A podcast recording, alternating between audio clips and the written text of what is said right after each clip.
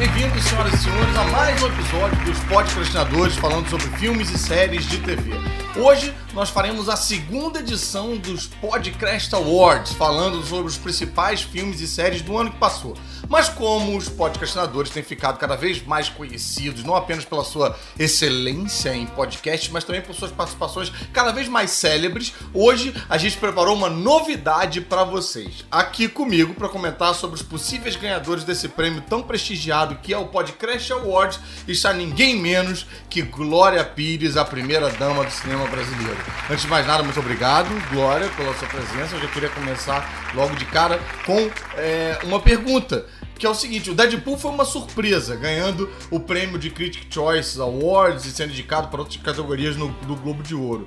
Você acha, Glória, que tem alguma chance dele ser indicado ao Oscar ou ganhar algum outro prêmio que faça com que o gênero seja levado mais a sério?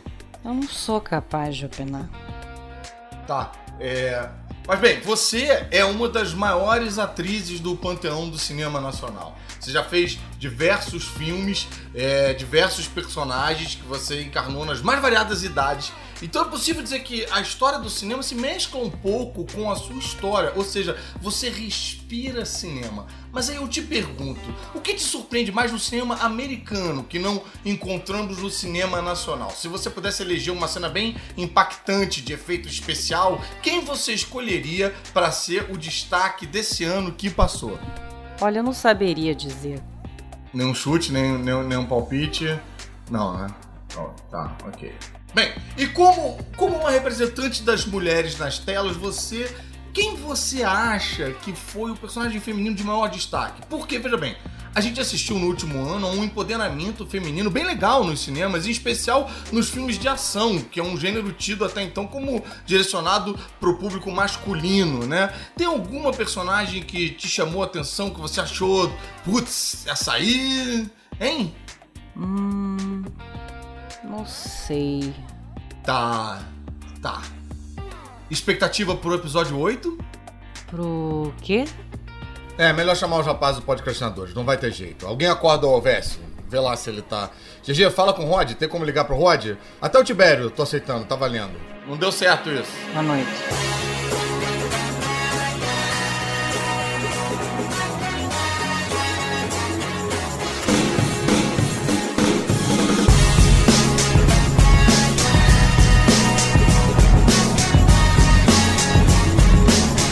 Bem-vindos, senhoras e senhores, a mais um podcast para falar sobre filmes e séries de TV. Nós somos os podcastadores. Eu sou o Gustavo Guimarães e aqui comigo, saindo da limusine no meio dos flashes, estão. no meio dos flashes foi mostrando aquele monte de Barry Allen correndo assim em volta. Assim. Ai, horrível. Fernando Caruso. Eu estou vestindo Vera Wong com joias Zavarovski. Zavarovski. Rodrigo Montaleão. Fala pessoal, aqui é o Rod. Eu quero fazer um drinking game com vocês. Cada vez que alguém falar Star Wars ou Marvel, é pra virar uma dose, hein? Quero ver quem vai conseguir sair sóbrio hoje. e quando alguém fala pior e descer junto também é pra virar. ah, não pode, não pode. Mas isso eles já fazem naturalmente. Quando fala pior e descer, eles bebem. Tibério Velasquez. Eu fico imaginando se o cara estivesse anunciando eu chegando no Oscar e chega o Tibério Velasquez é, vestindo sua cueca lupo.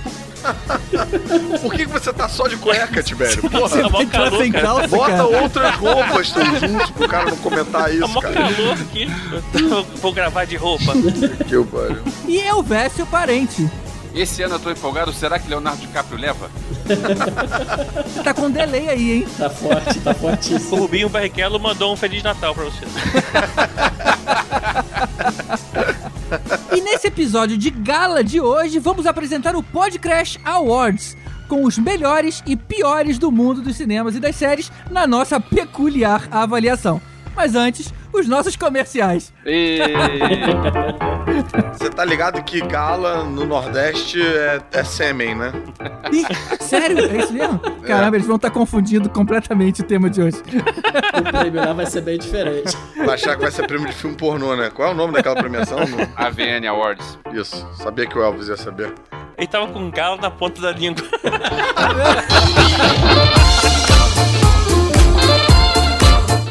Não sorteio, porque além do programa ter ficado um pouquinho maior, a gente tem dois avisos pra dar. Então, como a gente sempre tem o compromisso de não deixar esse bloco de e-mails muito grande, vamos direto aí pros avisos. Rod, o que, que a gente tem pra falar? Então, o primeiro anúncio mais do que especial é de que o maior evento de Star Wars do Rio de Janeiro, a JediCon, vai acontecer esse ano, hein? Cara, Aê. que legal, que legal. Pois é, o pessoal conseguiu bater a meta lá no crowdfunding e tem coisa boa vindo aí. Exatamente. E como o valor chegou muito próximo da meta 2, que seriam dois dias de evento, a organização tá cuidando aí de conseguir um patrocínio para que consiga viabilizar aí o segundo dia de evento. E isso tá muito próximo de acontecer. Muito obrigado aí a todos vocês que contribuíram, adiantaram aí o seu ingresso para esse evento que agrada a todos nós. Pois é, e além disso, não sei, não sei, não quero confirmar nada, mas ouvi dizer que podemos ter a presença do maior pegador de Star Wars, o Homem do Bigode. Exatamente. Billy The Williams. E pelo que eu soube aí dos organizadores, a coisa tá muito próxima. A gente só não pode garantir porque ainda não teve a canetada. E nunca dá muita sorte colocar o Lady Speeder na frente dos Bantas. Mas o fato é que tá muito próximo da coisa acontecer. E pelo que eles comentaram, existe chances aí de ter outras atrações internacionais. Vamos ver aí o que, que vem pela frente. Olha aí, fica de olho, acompanha. Sempre vamos estar noticiando aqui no, no podcast também. Então, JediCon 2017, vamos lá. Garantido, beleza. E o segundo aviso, na verdade, é uma boa notícia. A gente faz hoje o nosso primeiro sorteio de 2017 para os nossos padrinhos. É, a gente acabou de rodar o nosso super aplicativo de sorteio, porque esse negócio de ficar metendo a mão no saco e cartinha pro alto é coisa do passado. É, isso é do passado. Mas Pois e aí, é. qual é o prêmio primeiro? É, e o vencedor vai levar pra casa o livro oficial do filme Assassin's Creed, que teve nos cinemas e é um filme baseado no jogo aí, bem famoso, bem legal também. Legal, legal. E quem foi que ganhou? Padrinho vencedor foi Alessandro Solari. Aê, aê. Aê. Alessandro Solari que tá lá no Telegram, inclusive, com a gente. Isso, nosso grupo no Telegram tem uma galera boa lá, a gente troca ideia direto, comenta sobre os episódios, comenta Exato. sobre. E o Alessandro é um dos que tá lá. Bacana, bacana. Alessandro, então depois manda pra gente o seu endereço pra você ir receber o primeiro prêmio sorteado pela gente do ano. É isso aí. Pegando então o gancho do padrinho, vamos agradecer aos- a todos os padrinhos por ajudarem no financiamento coletivo que viabiliza esse projeto do podcast. Mais um agradecimento especial aos nossos iodas. Mário Rocha, Sérgio Salvador, Rogério Bittencourt de Miranda, Alessandro Solari, Marcelo Petego, Éder Fábio Ribeiro, Carolina Lindoso Nietzsche e Alberto Camilo. E temos também a categoria Super Saiyajin, que é o nosso Diego Reis. Exato. E concluindo, na categoria Mestre dos Magos, temos o Alexandre Mendes, Rodrigo Dunley e Leandro Tiffenbacher. Se você quiser ajudar a gente também, vá lá em padrim.com.br barra e escolhe qualquer categoria que você possa arcar. Cada categoria tem aí seus benefícios diferenciados. Isso. Aí você escolhe lá o que é melhor pra você. Lembrando que começa a partir de um real, então todo mundo pode ajudar. Não tem desculpa, né? Não tem desculpa. e manda também um e-mail aqui pro Podcastinadores pelo contato arroba podcastinadores.com.br. Manda um like lá no facebook.com barra. A gente também tá no Twitter, no arroba podcast. Exato. E Sabe que o- outro dia vieram perguntar? Pô, por que, que vocês simplificaram? É porque, na verdade, não cabe podcastinadores. Ia ficar meio grandão. Era podcastinadore. Ia ser. Essa é meio É. estranha, né? Aí virou podcast. Ia ficar meio italianado, podcastinador. Exato. Então, por força maior, virou podcast. pois é. E você pode também estar sempre comentando no nosso site no www.podcastinadores.com.br. Exato, é um site todo reformulado, viabilizado pelos padrinhos. Novamente, muito obrigado a todos. E a ideia é ficar sempre aí melhorando as nossas estruturas, o nosso equipamento, com a ajuda de vocês. E para quem quiser contribuir sem ser de, forma financeira, além daquele boca a boca maroto que sempre ajuda, eh, você pode chegar lá no iTunes, buscar por podcastinadores e dar aquelas cinco estrelinhas pra gente, que isso vai ajudar muito na divulgação. Exato, exato. Essa é uma forma do iTunes entender que o Podcastinadores é um podcast relevante.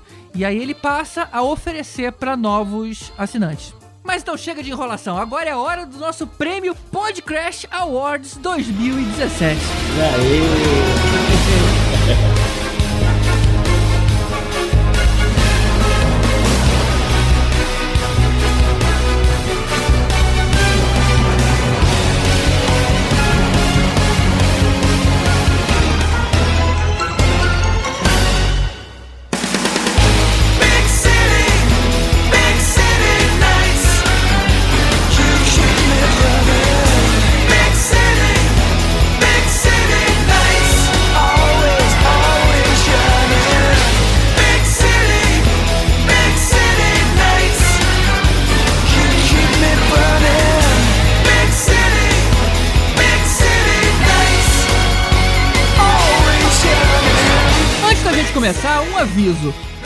vez, a gente vai ser obrigado a explicar como é que a nossa votação funciona para evitar receber tantos e-mails quanto do ano passado. Os outros prêmios menos importantes, tipo Oscar, dizem todos os concorrentes primeiro, fazem aí um suspensinho e depois diz o vencedor. O nosso é diferente e ele é otimizado. O último é o vencedor. Ponto. Não tem repetição de nome, vai direto aí pro que importa. Isso aí. Então sempre vai ser uma surpresa. Exatamente. Você não vai É, adivinhar. é por eliminação. Se você ouviu o nome antes, você sabe que não, é, não ganhou. Exatamente. Aí você pensa assim, caramba, então qual é? Porque senão, cara, o- a quantidade de e-mail que a gente recebeu no ano passado, tipo assim, peraí, esse aí tava concorrendo? Pô, mas eu não vi esse aí no meio, sabe? Então não é assim. Não, e vou dizer que isso é uma, uma maneira que o Oscar devia assumir pra ele não durar oito horas como ele dura, entendeu? A gente não quer ficar gravando 14 horas seguidas. A gente não Olha que a gente já cortou um número musical já, pô. Dispensou a apresentação do Billy Crystal também, que já come aí uns 20 minutos. E se for pela TNT, tem um intervalo a cada duas categorias. E mostrando sempre as mesmas propagandas. Com as mesmas propagandas. Porra. Que inferno Ou então Porra. aquela tradução que é assim. É, o fulano falou.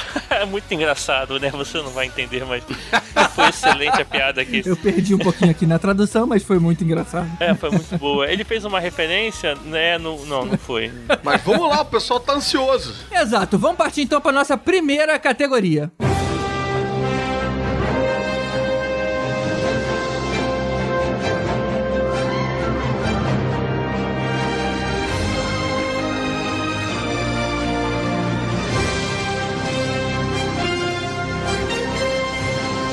para apresentar a primeira categoria, nós vamos chamar GG, do Podcrastinadores. Ele que já apresentou diversas categorias em 2016, está de volta para apresentar melhor sequência de ação. Gostoso! Tá certo. E o primeiro prêmio é o de melhor sequência de ação. E o primeiro participante é Mercúrio salvando geral da mansão em X-Men Apocalipse. Ou seja, Mercúrio repetindo a cena do outro X-Men. Exatamente, exatamente. Batman indo salvar a Marta em Batman vs Superman, estilo série Arkham. Ah, aquela foi sequencinha bom, de, né, meio. Pô, parecia videogame aquilo ali, aquela Batman sendo parede, Batman caralho, é porrando todo mundo, maneiro, né? maneiro. É. Eu tô falando dos, um dos poucos momentos intensos, maneiros do filme. Começou. Deadpool fazendo estrago na rua. Isso aí é o filme todo, né? É, pois é. Esse poderia ser o nome em português do filme Deadpool. Deadpool fazendo estrago, não. Mas esse é especificamente aquela sequência de abertura do Ah, carro, né? tá Não, não, carro, aquele é em cima É da a ponte. porradaria na, na, na ponte ali, né? Aquela porradaria na ponte. Exatamente. Tem a batalha final de Rogue One, Ah, um maneiro. dos pontos altíssimos do filme. Pô, não, aquela sequência de X-Wing maneiríssima, né? Que ao mesmo tempo relembrava um pouco o A New Hope e ao mesmo tempo tinha umas coisas novas. Você viu umas X-Wings fazendo umas coisas diferentes, atirando em, em espiral. É. E aquele é, cruzador imperial caindo, aquilo foi bem maneiro, cara. Só não é melhor do que o Paul Dameron no episódio 7. Mas então por isso que não ganhou. Ah, não, não, não. Tem a perseguição de carros e motos do filme Hardcore Henry. Você botar a câmera na no capacete do dublê que tá na moto, que vai bater no carro e pular, rolar por cima do carro, é um troço que você não vê todos os dias no cinema. É, tá aí um filme que deve ser interessante ver o making off. É, esse dublê vai ganhar um a mais aí, que ele foi É. dublê, diretor de fotografia, cameraman, É. ele foi a porra toda. O capacete com a câmera foi dividido entre acho que nove pessoas. Foi mó galera usando aquele capacete pra, dependendo de cada cena, era um que usava o capacete e era o câmera. Inclusive, fica a dica aí pro pessoal ver o Hardcore Henry aí, tá no Netflix. Porra, o filme é, é louco, cara. Tensão do início ao fim. É, esse negócio de câmera e tal, a direção é de quem? Bruno De Luca? Tá no nível ali, hein?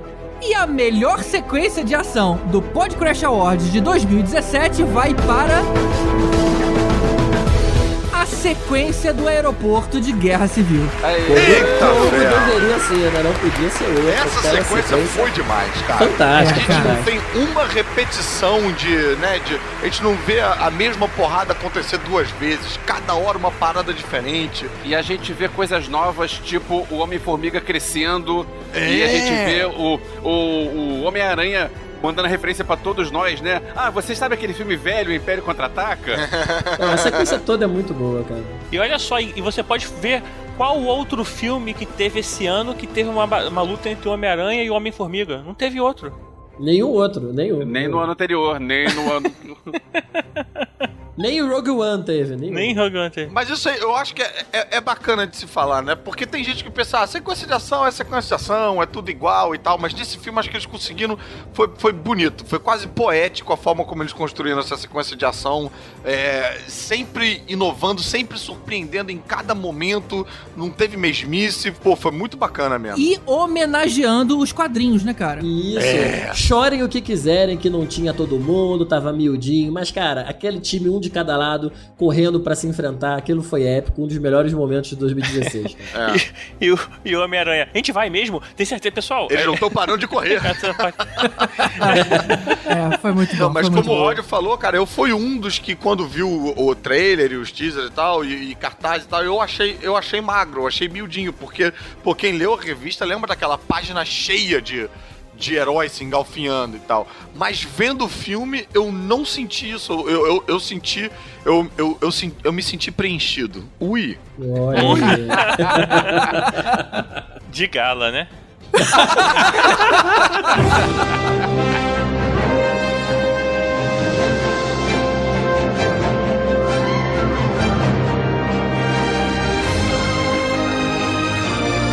E agora eu me sinto muito honrado de ter sido entregue essa nobre função de apresentar a melhor sequência de humor.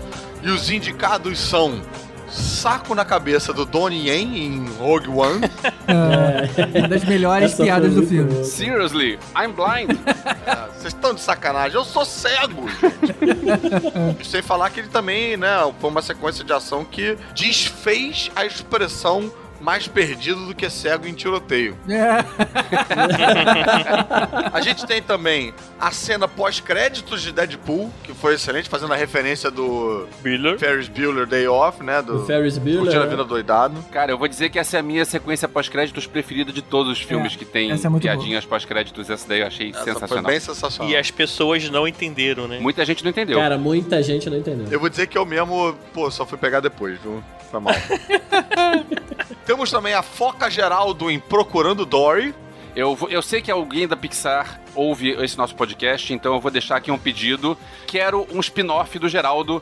O Geraldo chegando perto e as outras focas dizendo: Fora, fora, fora, fora, fora, fora, fora, fora. Eu acho que alguém se identificou com o Geraldo, hein, cara. Cara, quem, quem não, quem não viu o Procurando Dory não perdeu. Inclusive, é outra cena pós-créditos também, a cena pós-créditos óbvia, que é quando o Geraldo volta. E aí, quando ele volta, todo mundo: Fora, fora, fora, fora, fora, fora, fora. Quer dizer, geral do lado de fora não viu o geral do lado de dentro do filme. Ui. É, Geral do Maracanã. E concorrendo também a melhor sequência de humor, nós temos a luta final da série Luke Cage entre ele e Kid Cascavel. Que foi uma piada de mau gosto. Pô, eu, eu vou te dizer que eu não achei aquilo engraçado, não. Eu achei aquilo bem tristinho, viu? Eu achei bem. Cara, foi ruim demais, foi muito ruim. Eu não entendi. Eu falava, por que que você não tá revidando? Por que que você quer? Caralho, por que que você resolveu revidar agora?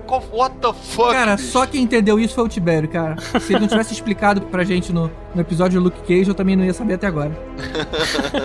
É rir pra não chorar, né? E se você não entendeu e quiser saber, ouve aí o episódio de Luke Cage. Exatamente. E o ganhador de melhor sequência de humor do Podcrash Awards foi. A cena de abertura de Deadpool com aqueles créditos maravilhosos. Aquilo realmente foi muito sensacional, muito inventivo. É muito bom. Nunca vi nada parecido nem antes e nem depois. A cena é muito bem feita, em câmera lenta, e os créditos completamente nonsense rolando na tela.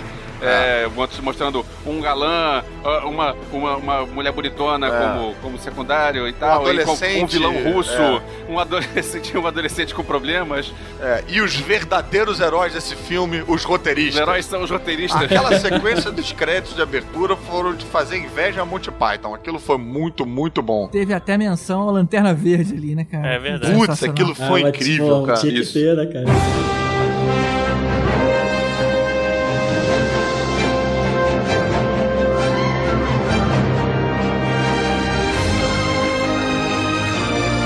E a próxima categoria é o momento mais impactante de 2016. Olha, é, é. What the, what the fuck?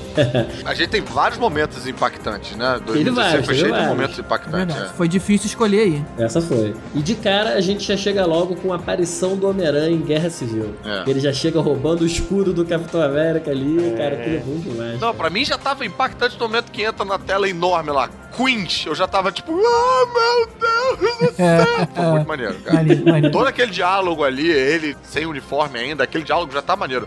Mas realmente a aparição dele de É uniforme, muito bom, tirando o escudo com a teia, puta, aquilo foi muito maneiro, cara. O próximo indicado que explodiu a cabeça de muita gente aí é o Negan em Walking Dead. No momento que ele é apresentado pro Rick, né, cara? Puta, É. essa sequência é Cara, incrível. ele chegou mostrando queimando. Eu e o Tibério, que acompanhamos pelos quadrinhos, a gente é imune, entendeu? A gente viu isso acontecendo muito antes, É, sabe? esse momento foi um a gente momento viu coisas muito mais impactantes. do- Vocês. É, vocês são frouxos. Quem não lê o quadrinho é frouxo. É. Olha só, eu li e vou te falar que na- o que se vendeu ali é que ia ser diferente. A gente tava esperando. Será que vai ser diferente mesmo ou não? E a, a forma como eles fazem parece que vai ser diferente mesmo. Falei, caramba, eles deram outro final. E aí tem uma reviravolta no, lá no final do episódio que ninguém esperava. Então eu vou te falar que foi majestosa essa direção A desse execução. momento. Exa- E execução. meio pra quem leu quadrinhos, não pode esquecer que teve uma sequência que mostra a morte de todos os personagens. Enquanto a gente não sabia quem era, a série mostrou a morte de todo mundo. Então, graficamente, você viu todo mundo morrer. Eu, hein? Isso não teve nos quadrinhos. Não teve não, não teve não. O quadrinho não tem flashback, não tem sequência de sonho. O quadrinho é só é bola pra frente e história que segue. O quadrinho é direto ao ponto. E eu aposto que o GG leu os quadrinhos e só vê a série pra ver com a esposa que não leu os quadrinhos, entendeu? É pra, é pra É verdade. acompanhar junto, junto com os leigos. Espero que é verdade mesmo. Próximo candidato é a aparição do Wolverine em X-Men Apocalipse, que foi bem Eita, legal que também. isso. É. O Esse filme aí foi diferente- diferente, né? Vamos falar a verdade. Esse aí, diferente do Homem-Aranha e da Mulher Maravilha, não tava no trailer, né? Não Todo mundo tava, ficava não naquela tava. de será que, será que vai aparecer? Foi será, surpresa. será, será, será? Todo mundo Não, achando que... e começa no pé, né? Esse é um filme bem de podólatra. Todo mundo aparece pelo pé. Tem a Fênix andando, é tudo, tem uma, tem uma tara com o pé ali. E aí vai subindo e revela toda aquela roupinha Weapon X lá do Arma X, classicona, com o Game Boy pendurado no, no, no canto, né? Pô, Puta, isso foi muito legal, ele com aquele capacetezinho, os fios é muito maneiro. A única decepção foi o capacete não ter tampa. Eu queria tanto um tampa pra aquele capacete, cara. É. Mas ainda Ele é assim foi bom, maneiro. cara. Assim foi maneiro. Na verdade, isso, essa é a cena do Mercúrio que a gente já falou, foi uma das únicas coisas maneiras desse filme. É, né? É, não, o Magneto eu achei maneirinho também. É, mas olha que interessante, mesmo um filme tão criticado, ele tá aparecendo aqui nas cenas de melhores alguma coisa, né? É. Que prestaram ele teve sim o seu né? valor. É, vamos ver como é que ele vai se sair em maior decepção. É verdade. A gente tem mais um concorrente vindo da TV, que foi o crossover entre Supergirl, Arrow, Flash e Legends of Tomorrow. As séries de heróis da, da CW que fizeram um mega crossover de quatro episódios que foi muito bom. Maneiro. Pra quem acompanha, mesmo quem não acompanha, deveria ver, porque é uma história fechadinha nela mesma e, pô, muito bom. É um, é um momento de quatro horas e mais impactante. É, é um momento de quatro Eu tô horas. na primeira. Terminei a primeira temporada de Supergirl. E, cara, e vou te dizer que, pô. A criança que habita dentro de mim fica muito feliz vendo essas paradas. Tipo, quando é que você ia imaginar que você ia ter uma série de TV com cada um desses heróis que eles iam se encontrar, bicho? Não é, cara? Eu acho Arrow uma bosta, mas só de todo mundo se encontrar eu acho irado, cara. E a Melissa Bernosta é muito maneira. É. Pô, o encontro dela com o Flash já tava muito sensacional, aqueles dois episódios de Supergirl lá que o Flash vai pro. Muito bom, né? Aquilo é muito bom, eu tô ansioso pra ver isso aí. Agora, ô Rod, me diz uma coisa: esse encontro tem, tipo, a casa é uma série de um deles ou você tem que ver um episódio de cada série? Não, cada episódio foi, o, foi a casa do momento, entendeu? Aham. O da Supergirl é que foi o que menos teve crossover, foi basicamente o finalzinho, que começa, na verdade, o crossover ali. Aí o episódio do Flash foi centrado no, no Flash, o episódio do Arrow no, no- no Arrow, e no Legends no- no- na historinha do Legends, mas assim, sempre dentro do crossover, né? Maneiro, pô, exatamente como nos quadrinhos, né? Faz sentido, né? Porque a, a- audiência da Supergirl tá muito boa. Então eles precisam de, de personagens com audiência boa pra alavancar séries que não estão com uma audiência tão boa. Que no caso é Legends of Tomorrow. E Arrow, que já foi muito bem, mas hoje em dia tá ali perigando quase o cancelamento. É, mas melhorou, essa série melhorou bastante nessa última temporada. O louco é que esse conceito é exatamente o mesmo conceito que eles usavam próprios quadrinhos. Você colocava uma participação de um medalhão para alavancar a revista. Você tá lá fazendo a, a revista do Demolidor, aí no, no início, quando ela não vendia, entrava. Aparecia o Homem-Aranha, aparecia o Capitão América, aparecia. É, pô, é maneiro ver isso sendo aplicado em série de TV, cara. Mas, Rod, segue aí o jogo que eu tô curioso. O que mais tem de momento impactante? Então, agora vamos direto pro grande vencedor. Vamos pro grande vencedor do momento mais impactante de 2016. E não podia ser outro. Darth Vader aparecendo no corredor escuro em Rogue One. Ah, essa não tem como, como barrar isso. Cara, quando você vê aquele tudo escuro e só aquele sabre vermelho acendendo. Antes a do sabre. Roger, a respiração. É, tem a respiração, cara, Nossa. é do cacete. Aquilo ali não tem como não, não tremer na hora, cara. Pô, sério. Só de vocês falarem eu já fiquei arrepiado já.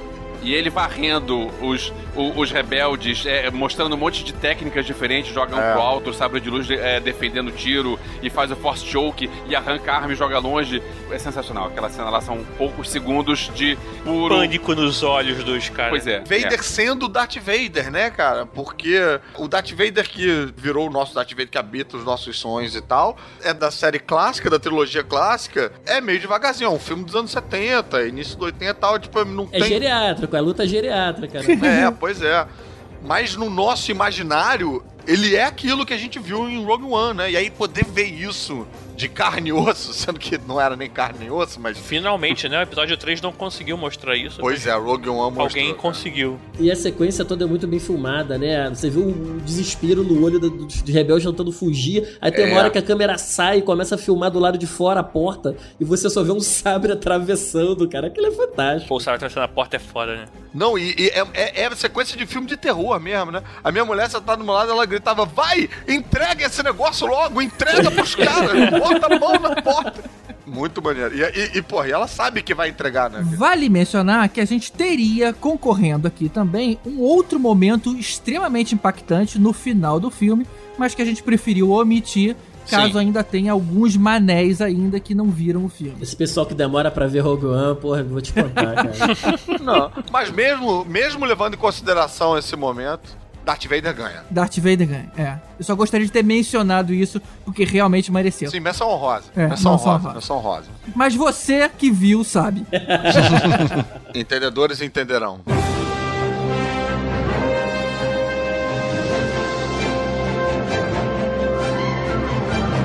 E a próxima categoria foi uma categoria elogiada no ano passado, que é o ator, atriz mais badass de 2016. Em filme ou série de TV. Filmes ou série. Mas quem é que tá concorrendo esse ano? A gente começa com Tandy Newton de Westworld, a mulher que é a cafetina lá da, do bar, né, da, do prostíbulo, e a mulher, Ah, ela, ela Olha, dá um... eu não vi ainda. Tá maneiro? Tá bacana? Vale a pena, vale É, a pena. já acabou, E a né? Já mulher- acabou, né? Eu não vi ainda. Tá, tá bacana? É. Tá Vale a pena, vale a É, pena. a, a mulher, ela, ela cresce absurdamente durante a série e mostra que veio aí, cara. É, é. A próxima candidata é a Jayla de Star Trek Beyond. Aí eh, temos mais uma badass que mostra ao Kirk como é que se faz aí pra enfrentar É. os Essa é aquela com a pele branca, né? É Darth Maul, Darth isso. Maul do... Ah, Darth isso. Maul. Mas, cara, eu vou dizer que assim, eu achei o visual dela muito maneiro, achei muito bacana, mas. Não sei, depois de uma primeira sequência de ação assim, eu achei que ela ficou meio, meio mortinha no filme, não mostrou muito o que veio. Vocês não acharam, não? É porque era muito destaque pra ela, né, cara? Ainda tinha um monte de personagem, cada um num canto, sabe? É. Eles deram uma, uma espalhada nas pessoas, não dá pra ficar só muito nela, né? Mas do filme todo ali, da galera toda da Enterprise, ela seria mais badass, assim. É, eu também ela acho. Sacudiria Ah, sim, sim, todos sim. eles e... Mais que Kirk e tudo. Sim, sim. Eu concordo. Mais uma badass aqui, é uma- mais uma mulher, a Eleven de Stranger Things. Aí, Ah, sensacional. é, sensacional, cara. Mostrando que os meninos não estão com nada ali, que quem manda era ela. É. e é muito impressionante uma criança tá no meio desse hall aí, É, né? mas ela é uma criança sofrida, né? É, não é É, é uma criança que enfrenta o Demogorgon, né? Não é qualquer criança. Cara, Não, então, mas eu tô dizendo, essa atriz manda muito bem pra ela tá, pô, perfilando aí na categoria de mais badass com Jayla, com a mulher do Westworld que eu não vi e tal. Essa menina manda muito bem, cara. É uma história de coragem com inocência ali também, né? Não sei. É. Um... Não, cara, ela, quando ela vai encarar aquele Demogorgon sozinha lá, andando naquela poça d'água no escuro infinito, meu irmão, aquilo me dava um cagaço, cara. ela é muito machona. Ela é mais badass que o Caruso, com certeza. Ah, com certeza, cara. Isso não é dizer muito, coitada. Outro candidato é o Henry, de Hardcore Henry. Opa, até que enfim um homem aí nessa jogada, né? É um, Só- e no é, ano passado só tinha mulher também. É, Enfim, é mesmo. homem aí, cara. O detalhe é que você não vê a cara do Henry nunca no filme. É, Porque verdade. ele é a É câmera. em primeira pessoa, é em primeira Tem uma pessoa. cena no espelho, sim. Tem uma cena rapidinho que, ele, que tem um reflexo que mostra rapidinho. Mas é, o filme quase inteiro sem você ver a cara. Você é o personagem. É muito bom. Pode ser que tenha sido todo filmado com uma mulher, então, né? Pode ser, pode ser. Mas o cara enfrenta aí um batalhão de gente pra poder chegar ao objetivo dele e o cara é B10 também. A próxima candidata é a Jean, de Rogue One, que é mostrada como uma criança, primeira desprotegida, mesmo assim ela vai lá atrás do pai dela, e depois ela vira líder do Rogue One, né? Que encara e fala: Não, vamos lá roubar o plano da Estrela da Morte. É, líder do Esquadrão É. Rogue. Foi bem mandado. E quem ganhou a categoria de mais B10 de 2016 é ninguém menos que a Mulher Maravilha de Batman vs Superman. É isso aí. E tem dois. Pô, sério, só do Rod cantar essa musiquinha eu já fiquei arrepiado de novo. Aí? A, a gente via o super-homem caído, a gente via o Batman com medo e a gente via ela se divertindo na luta. Uhul! Cara, É. bom demais, cara. A mulher nasceu pra aquilo ali, né, cara? Pra batalha. É, a gente bateu bastante no, em outros podcasts, até no, no Batman vs Superman, né? Eu acho que no nosso podcast, no nosso episódio sobre Batman vs Superman, acho que a gente foi até bastante correto, polido e tal. Mas é digno de nota que, na hora da gente votar em quem a gente achava que ia ser mais B10, Mulher Maravilha foi unanimidade entre todos os podcastinadores. Foi unânime. E ela veio de uma adversidade aí que foi todo mundo, eu inclusive, né, é, não botando fé na Gal Gadot como Mulher Maravilha, a primeira é, eu vez também, quando eu vi eu as também. fotos. Achava ela muito não magrinha, botei sem fé. porte. Achava meio sem carisma também. Também. E, cara, ela me convenceu naquela sequência de luta ali. Como atuação, eu nem acho que ganharia, não. Mas a Mulher Maravilha nesse filme, se você pensar personagem. Você tá aí falando com o World Finest, né? Que é os dois, o Batman e o Superman, e a mulher ela, ela consegue se sobressair e ser melhor que eles na luta e, e encarar de frente, sabe? Esse é o, o espírito da coragem deles, né? Como atuação, eu não gosto tanto dela como Diana, né, como Isso, civil. Agora, eu gosto da atuação dela como Mulher Maravilha. Aquilo que o Verso falou dela no meio da batalha, você vê Ela que ela tá um curtindo, sorriso, que ela né? ri pro apocalipse, E ela sabe? não tá enfrentando qualquer um, tá enfrentando o apocalipse, né, cara? Pô, pronto, só de lembrar fiquei arrepiado de novo. Tô me arrepiando muito fácil hoje. E falando em Mulher Maravilha, não é o tema do, de hoje, aliás, não é o nosso tema, mas tem um vídeo, um fanfilme é, no YouTube que é a Mulher Maravilha contra o Wolverine. Ah, eu vi isso aí. Ah, Aí é? vocês vão ver que a- é- ela é tão badass quanto essa Mulher Maravilha do filme. Olha aí, pô, É quero ver bom, isso aí. muito Ela bom. é mu- muito bom, muito bom. Vamos colocar o link aqui no, no post pra quem quiser ver.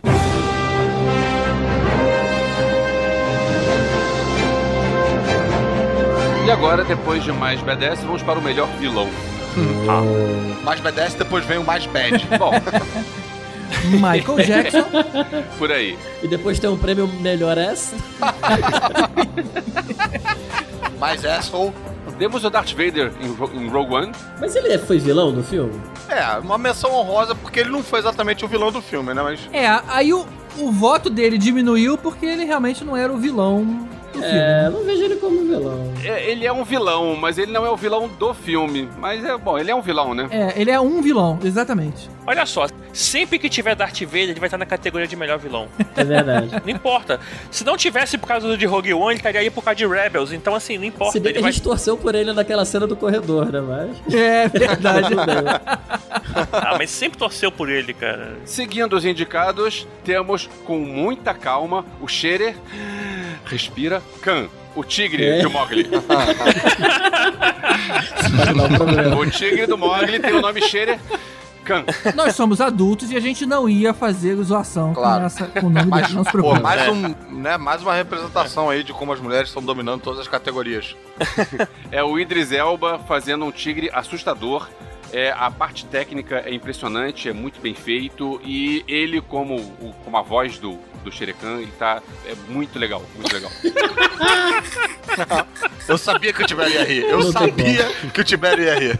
E eu acho que como vilão do seu próprio filme, eu acho que é um dos candidatos aí mais assustadores, cara. Sim, Como sim. vilãozão mesmo. Eu vou dizer que eu fiquei bastante decepcionado com o Mogli. Eu vi o trailer e, e- e achei as imagens fantásticas e tal. Eu achei o garotinho ótimo, mas achei o filme todo morno, não, não me empolgou tanto, não, não fiquei amarradão. Eu curti, eu curti. É, mas agora que o garotinho já tá preso, então deixa pra lá. Como assim o garotinho tá Como assim, preso, o garoto cara? tá preso? O garotinho não foi preso? Foi preso? O Tá ator? preso como? Preso por quê, cara? Ex-governador? Ai, cara. Porra, meu eu- céu. Gente, A do Xerecão era melhor, né? Caralho, não. Eu ficava com o xerecão. vida. Tá bom, então fica com o xerecão. Temos a Khan, de Hardcore Henry, que é um vilão clássico. É claro que nem todo mundo viu Hardcore Henry, nem todo mundo sabe como é que é, mas é um vilão clássico daqueles que ele é mal e mal e muito mal e arquiteta planos maléficos para exibir a sua maleficência. O cara é bom, o cara é bom nisso. E, e ainda tem Eu não superpoderes. lembro se né? ele tem, acho que ele não tem superpoderes, não. Claro que ele tem, cara. Ele, ele é um Claro, tem, Jedi tem, quase. Sim, sim, Tem sim, sim, tem superpoderes. superpoderes, claro que tem, claro que Ele tem tem. claro que telecinese, cara. Ele, ele é, ele é mal e foda e ra- rasga nego no meio e o caralho é quatro. O cara é mal numa- na alma. Temos Bartolomeu Bogue, dos Sete Homens e um Destino, da refilmagem. Uma boa lembrança. Que é aquele cara que logo na primeira cena ele é, mata um inocente assim pra dizer eu sou mal. Só pra justificar. Só pra justificar. Temos o Negan, de Walking Dead. A gente já explicou, né, aqui o motivo dele tá aí na lista. É, mas é preconceito, né, cara? Botar o Negan como melhor vilão. Ah, não, Tibério. Caraca, Tibério. Mas não negam que ele é malvado, né? E essa categoria teve um negócio curioso, porque nós tivemos cinco candidatos e cinco votos, cada um votou em um. Então, como ficou empatado, a gente resolveu, como desempate, dar o voto para o Donald Trump. Porque esse é uma unanimidade como grande vilão do mundo hoje em dia. É. É. Não, e que foi até citado no Globo de Ouro, né? Tipo, no discurso da Meryl Streep lá. Uhum. é, Era pô, uma premiação de, de filmes e séries. E, E já respondeu e ele mal criado. Ele vai responder mal criado a gente também. Assim como ele não citou a Meryl Streep, ele não vai citar a gente, mas ele vai mandar um recado mal Não, ele citou a também. Meryl Streep, cara. Ele esperar. citou, ele falou que ela Ele é, citou, é over... Overrated. Overrated, é, falou, falou. Porra, imagina, você ir contra a Meryl Streep é ir contra o planeta Terra inteiro, cara. Como é que O pode? cara foi o, me- o melhor vilão de 2016. E ele não tinha nem assumido ainda, foi só na campanha. Só na campanha. Não foi nem filme nem série, cara, mas foi tão absurdo que parece ficção científica. Por aí, né? Então tá aí. Essa foi a nossa maneira de arrumar um vencedor numa categoria onde cada um teve um voto separado. E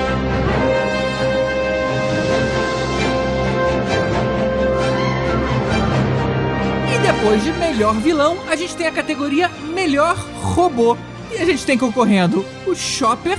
De onde é o Chopper, gente? Do Rebels. Rebels. É do Star Wars Rebels, cara. Eu não que vejo. É, pô, é, é- é um, é um robô muito bacana, cara. Pô, você devia ver, GG. É muito bacana.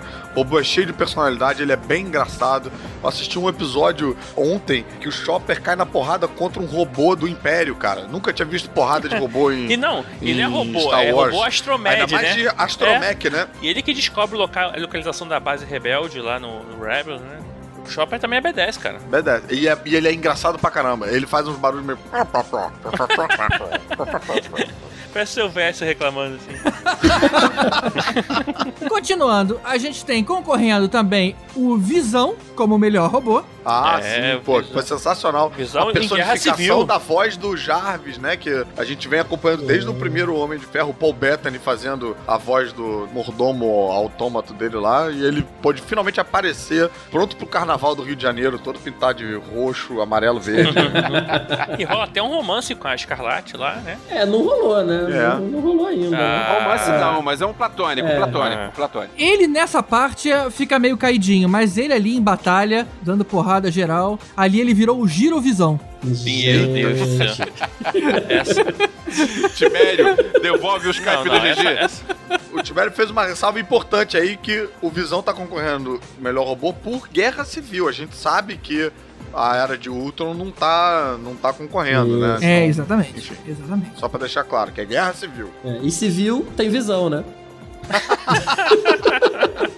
A gente não pode esquecer que civil tem visão.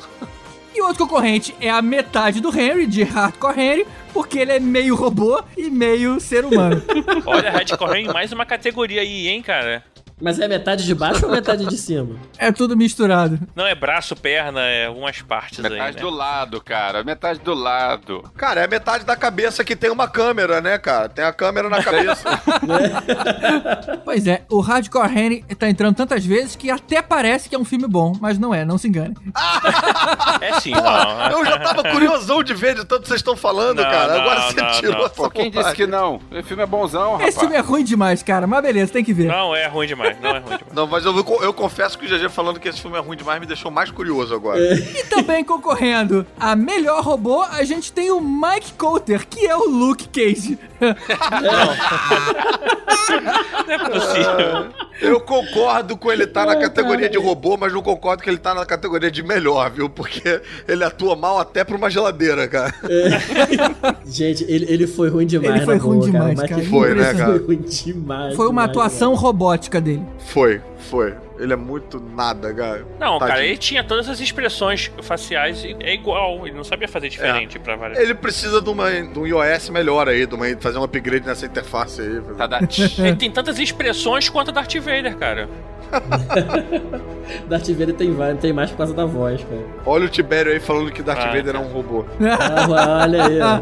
É o robô preto Ué? ou robô branco, né? É um robô preto? É, robô robô branco. branco, robô preto. E o vencedor da categoria de melhor robô, para a surpresa de ninguém, é o K2SO em Rogue One. O melhor robô de toda a saga Star Wars, na minha opinião. Muita calma nessa hora, muita calma nessa hora. Calma, vamos devagar, vamos devagar. gente. Vamos Tá devagar. Pra mim, ele não roubou o lugar do R2D2. Na, na minha opinião também, ele é o melhor robô de uma saga que tem muitos robôs muito Eu legais. entendo que vocês estão empolgados, mas não é assim. Cara, quando ele tava lá levando tiro e levando tiro e caindo e continuando, e quando ele tava. Foi a morte mais sentida de todo o filme. Foi a Foi, morte que eu. foi. isso foi mesmo. Foi, Isso foi, foi, Mas ele não roubou o lugar do R2D2 no nosso coração. Não, do- no, meu, no meu coração roubou. É impressionante como eles conseguem fazer robô engraçado nessa saga, né, cara? Quando você. Depois que você vê o BB-8, você fala, ah, não tem como. ok, Não tem como inventar um robô maneiro depois desse BB-8. Acabou, Esse, chega. porra, alcançaram o epíteto da maneirice robótica. E aí esse, vem esse K2, esse O, cara, que é engraçado pra caralho, todo ácido e, e irônico. O K2. É resmungão, né, cara? Será que o SO é dele ser um, um asshole? Ó, pode ser. Olha só. Eu acho que é, hein? K2 asshole. É. Dando sequência ao nosso Podcast Award com o patrocinador dos nossos maravilhosos padrinhos. Muito obrigado, todos os padrinhos que apoiam esse, esse prêmio. Vamos agora para a categoria de melhor efeito especial. E o primeiro concorrente é a Batalha Espacial e Destruição da Enterprise em Star Trek. Esse momento foi bem tenso, né? Foi bem Muito bacana, bom, foi muito bem bom. bacana. E é uma coisa, destruição da Enterprise é uma coisa que a gente quase não vê, né? É. cara? É novidade, é novidade. Não, mas doeu, doeu, cara, doeu. É, doeu, doeu. A gente vê sempre, mas nessa doeu mais que as outras. É, É. verdade. E aquelas naves se comportando como um enxame, né? Aquilo foi muito, muito bem feito, cara. Muito legal, cara. É verdade, foi bacana. A gente tem a interação de Mogli com os animais, aqueles animais realmente estavam todos muito bem, bem feitos, né? E, e a qualidade da imagem, do, a qualidade do CGI ali tava bem bacana, né? É, a gente realmente chegou num ponto de qualidade que a gente não sabe mais diferenciar, né, cara? É impressionante. Sabe, né? É. Não, a gente sabe diferenciar, a gente sabe que não são animais porque os atores estão vivos, né? Senão eles tinham morrido, né? Com aquela proximidade com a pantera, o urso e tal. É verdade. É, tem uma hora que ele chega bem próximo do Shere que, pô, você fica ali estranho. Será que ele vai comer? Xerecan? A gente tem a GoPro nas cenas de ação de Hardcore Henry. Opa, Radical Henry quase não apareceu, hein, hoje. Tá, tá, tá. Opa! Olha aí. Filmaço! Mas aí no caso é efeito prático mesmo, né? Não é. Efeito sim, prático, né, é. cara? Sim, é Bacana. botar a câmera na cabeça do cara e ele manda o maluco lá, vai lá se ferrar. E o problema é teu. É. Vai lá se quebrar todo. Temos o interior da mala em Animais Fantásticos e Onde Habitam. Filme preferido do GG. É, eu gostei do filme pra caralho, mas esse momento pra mim não é. Oh, que efeito. Eu sei que o Caruso é, gostou do filme, eu não gostei não, mas eu, eu achei que o interior da mala foi bem legal. Na hora que eles entram e tem todo aquele negócio de mostrar como é que é a mala por dentro, eu achei um troço bem criativo, bem legal. Eu diria que esse foi o momento onde eu não odiei o filme. Porra. GG realmente não tem Jesus no coração. Foi todo bacana, foi um fofo, cara. Porra. Mas o que eu achei bacana nessa parte interior da mala era aquela coisa que eles faziam de, dos panos, né? O pano ao mesmo tempo era um, servia de cenário, mas também era o pano. Era meio louco isso, né? Porque os animais eles iam correndo para aquelas cortinas que tinham tipo uma cortina de savana. Sim. E aí o animal ia para lá, ele tinha todo o espaço do mundo, mas ao mesmo tempo ele tava ali fechadinho numa numa É, né? baia. Por que, que não dava um espaço maior pra ele? né? Bem, bem louco mesmo, inventivo isso aí. Nós temos a batalha espacial tentando entrar no planeta na ação final de Rogue One, que a gente Já comentou, comentamos. Melhor sequência de ação, foi Uhum. isso, né? Merecia estar aí. Então tá em efeito especial, porque realmente, né, aquilo não aconteceu de verdade. Ah, Pode ser surpresa pra muitos. Foi um efeito especial, desculpa, spoiler. E o ganhador de melhor efeito especial foi.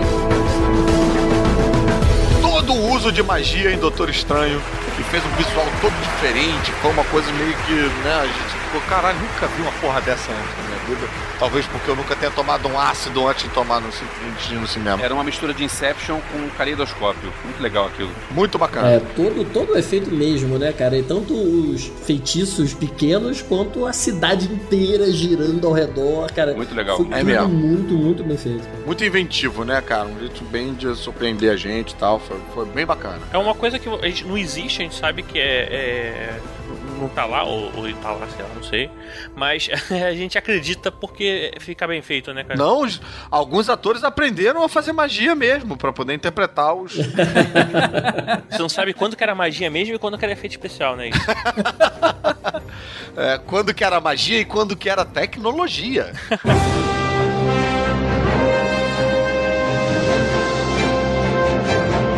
E se o uso da magia em Doutor Estranho foi o melhor efeito especial, agora a gente vai pro contrário. O pior abuso de CGI em 2016. Então a gente vai premiar agora o melhor pior abuso de CGI. Esse é o melhor pior abuso. E tem bastante candidatos. né? Tem, tem. A gente já começa com a cena da motoca em Star Trek Beyond. Não tem Terrível. nada que diminua mais a cena do que a cena da motoca. Cena da motoca. É a cena em que a Jayla tá com a moto. E o Kirk também, o cara, Kirk e o Kirk a tá com a moto? E a cena é muito ruim. Você percebe que a moto pula e que quando ela bate no chão, você vê que é aquela coisa sem peso, sabe? Com a movimentação esquisita. É tudo ruim naquela cena. Essa não é o pior abuso, é o pior CGI, ponto. Assim. É, não Ponto. foi muito tempo, não foi muito louco. Foi, É, foi só Mas ficou muito ruim. ruim. Só ficou ruim, né? foi só ruim. Ficou ruim demais. É. Tipo, tanta gente na internet aí faz melhor, né, cara? É. Próximo concorrente é a luta final do Batman vs Superman, dos três, né, a Santíssima Trindade lutando contra o Apocalipse. né? Não tem como não fazer ali com, com CGI, né? O problema ali foi também realmente, novamente, foi o- aí sim foi o abuso de CGI, né? Assim, você via que o rosto da Gal Gadot não, não parecia que pertencia ao corpo dela algumas vezes, sacou? É? Parecia que era uma coisa A da desconexa. Gal Gadot, cara, eu vou te dizer que ela tinha uns closes bacanas, que era ela sendo ela mesma e tal, mas assim, o Batman e o Super-Homem, durante boa parte da luta, parecem personagens de videogame, né? Virou Matrix 3. Foi exatamente isso. É, ah, a movimentação do Batman com aquela cena que até mostrava no trailer dele jogando o, o arpãozinho e saindo de lado, você vê que ele um CGI descarado, cara. Não tem ator nenhum naquela cena. É, tá escuro, tá rápido, tá bacana, mas aquilo vai envelhecer rápido, né? É. Próximo indicado, é, na verdade, não é nenhum efeito, é um personagem que é o Tarkin em Rogue One. Olha aí, ó. trouxeram de volta o Peter Cushing à, à vida, né? E, mas eu achei que ficou meia boca. Não, mas cara, eu não achei que ficou meia boca, não. Eu achei que tava bacana, mas, pô, abusaram, né? É, Não ficou mal feito pelo que era, afinal de contas você está com um personagem 100% digital. É. Mas você olhava pra cara dele e você via que era uma animação, não era uma pessoa, claramente. Não, mas eu não digo nem, nem isso. Eu digo que, porra, precisava aparecer tantas vezes, precisava ter tanto tempo de filme. Não dava pra ter resolvido, sei lá, um pouquinho mais na sombra, ou então com um reflexo no vidro, ou aparece de costa. Mas ele aparece com a câmera na cara, falando. Sei lá, acho que eles estavam um pouco mad with power. Confiante demais, né? É. A gente tem até um outro, né, um outro exemplo que a gente não vai comentar e tal, que acontece mais adiante, mas que é rapidinho. Foi mais sutil, né? É mais É- sutil, é- é, mais sutil. Essa outra aparição dura o tempo da nossa empolgação. O Tarkin não, o Tarkin tem empolgação e daqui a pouco você já tá tipo, ih, ele de novo. Eita, mas rapaz, e como é que a família acha disso? Ih, gente, como- Sabe o que acontecia quando o Tarkin aparecia em close? Eu ficava olhando pro olho dele o tempo todo, cara. Porque era a coisa mais que você percebia que não era real, dava uma agonia, cara. abusaram, abusaram. Abusaram. Agora, se eles abusaram trazendo um personagem, o próximo concorrente entrou pelo conjunto da obra, que é todo o filme Warcraft. Olha, eu, eu, eu defender o CGI do Warcraft. O CGI do Warcraft não é ruim, é bom. O problema é que ele foi, us- é, foi abusado porque foi usado num filme de roteiro ruim. Então, assim, é que nem o cara fazer, é, sei lá, vamos botar um filme bem ruim assim, Batman vs Superman. É igual você fazer um filme... Não, cara, Tibério, escolhe outro. Tibério. Não, então eu escolhi Escolhe outro. Fa- falam da Marvel. Bom, não tem. É... Ah, pela saco. Thor. Tem. É, Quarteto É, tipo, Fantástico. é mais vai. ou menos parecido com, com Lanterna Verde. É um filme muito ruim, com CGI até que legal, apesar do corpo de borracha. Melhorou pra caramba, cara. Tá bom, Quarteto Fantástico. Você não, não adianta você ter um filme, um CGI bom num roteiro merda, entendeu? Então você tá abusando do CGI, coitado do CGI. Mas peraí, você acabou então de, de desclassificar ele tá aí. Porque se ele não foi abusado e o CGI não foi ruim, o problema é o roteiro, ele não tinha que estar aí. Não, ele foi abusado. Ele, o CGI não é ruim, mas ele foi abusado Não, porque não, o roteiro é não. ruim. O Rod achou o CGI do Tarkin ruim. Eu não achei. Eu só achei que foi abuso, achei que foi muito, achei que apareceu muito. É, o, pô, esse Warcraft eu não vi, mas é um filme inteiro de CGI, gente. Pô, segura a onda aí. É, o filme é ruim, assim, só que o CGI não é ruim. O CGI é legal, mas é um filme ruim. É você gastar dinheiro à toa, entendeu? Você podia pegar o CGI e deixar ele descansando em casa, mas não, você botou ele num filme ruim. Faz sentido, faz sentido. E quem é que ganhou, Rod? E aí, o grande vencedor do pior abuso de CGI é a magia do Esquadrão Suicida fazendo aquela dancinha na sequência final. Dançando lambada. Totalmente Ai, meu. Deus do céu. Nem tinha lembrado mais disso. A dança do Papai Noel da, da vitrine, né? Aquela É, É, reboladinha. Eu não sei por que motivo botaram o CGI pra rebolar e não botaram a menina, cara. Qual é a explicação, cara? Pois é, bota a menina, fala pra ela, por pior que ficasse a dança, não ia ficar tão ruim quanto aquilo. Aquilo ficou bem esquisito, cara. Ah, de repente a mulher, a mulher é dura, a mulher não tem swing, ok, então vai ficar feio, ok, não vai ficar tão feio quanto você fazer isso. Mas olha só, eles pegaram a magia no início do filme e fizeram um CGI tão legal dela, É, com aquela aquilo mão virando era e magia. Aquilo. Pô, deixava aquilo, Pois cara. é, aquilo foi tão legal, cara. Deixava aquilo o filme todo. Por que, ela tinha que se transformar naquele ne- negócio rebolativo, aquele bonequinho, o hula-hula que é fica o lance dançando? do CGI, eu acho que é esse, é o Mad with Power, entendeu? Alguém falou, tipo, não, não, não, eu resolvo, deixa que eu resolvo, dá aqui pra mim que eu resolvo. Ah, não tá rebolando. Me dá um 386, um negócio aqui que eu faço um trago rapidinho aqui e tal. Porra, mas não dá pra ser assim, cara. Agora me diz uma coisa: o melhor efeito especial e o pior abuso do CGI, os dois foram a magia? É, olha aí, olha aí. Olha aí, você pode usar a magia para o bem e a magia para o mal. E pode usar magia na DC e na Marvel. Ah, babaca. E a da DC foi a que ganhou o prêmio de pior. Muito bem, Tibério. Eu acho que o Tibério quer roubar o meu crachá de Marvete safado. Eu acho, Eu tá acho que ele tá querendo. Não, não adianta tentar passar essa bola, não, que tu já tem meme pra você. E o pessoal já deve estar bêbado dessa hora se eles estão fazendo o Drinking Game e a gente tá aí na metade. do-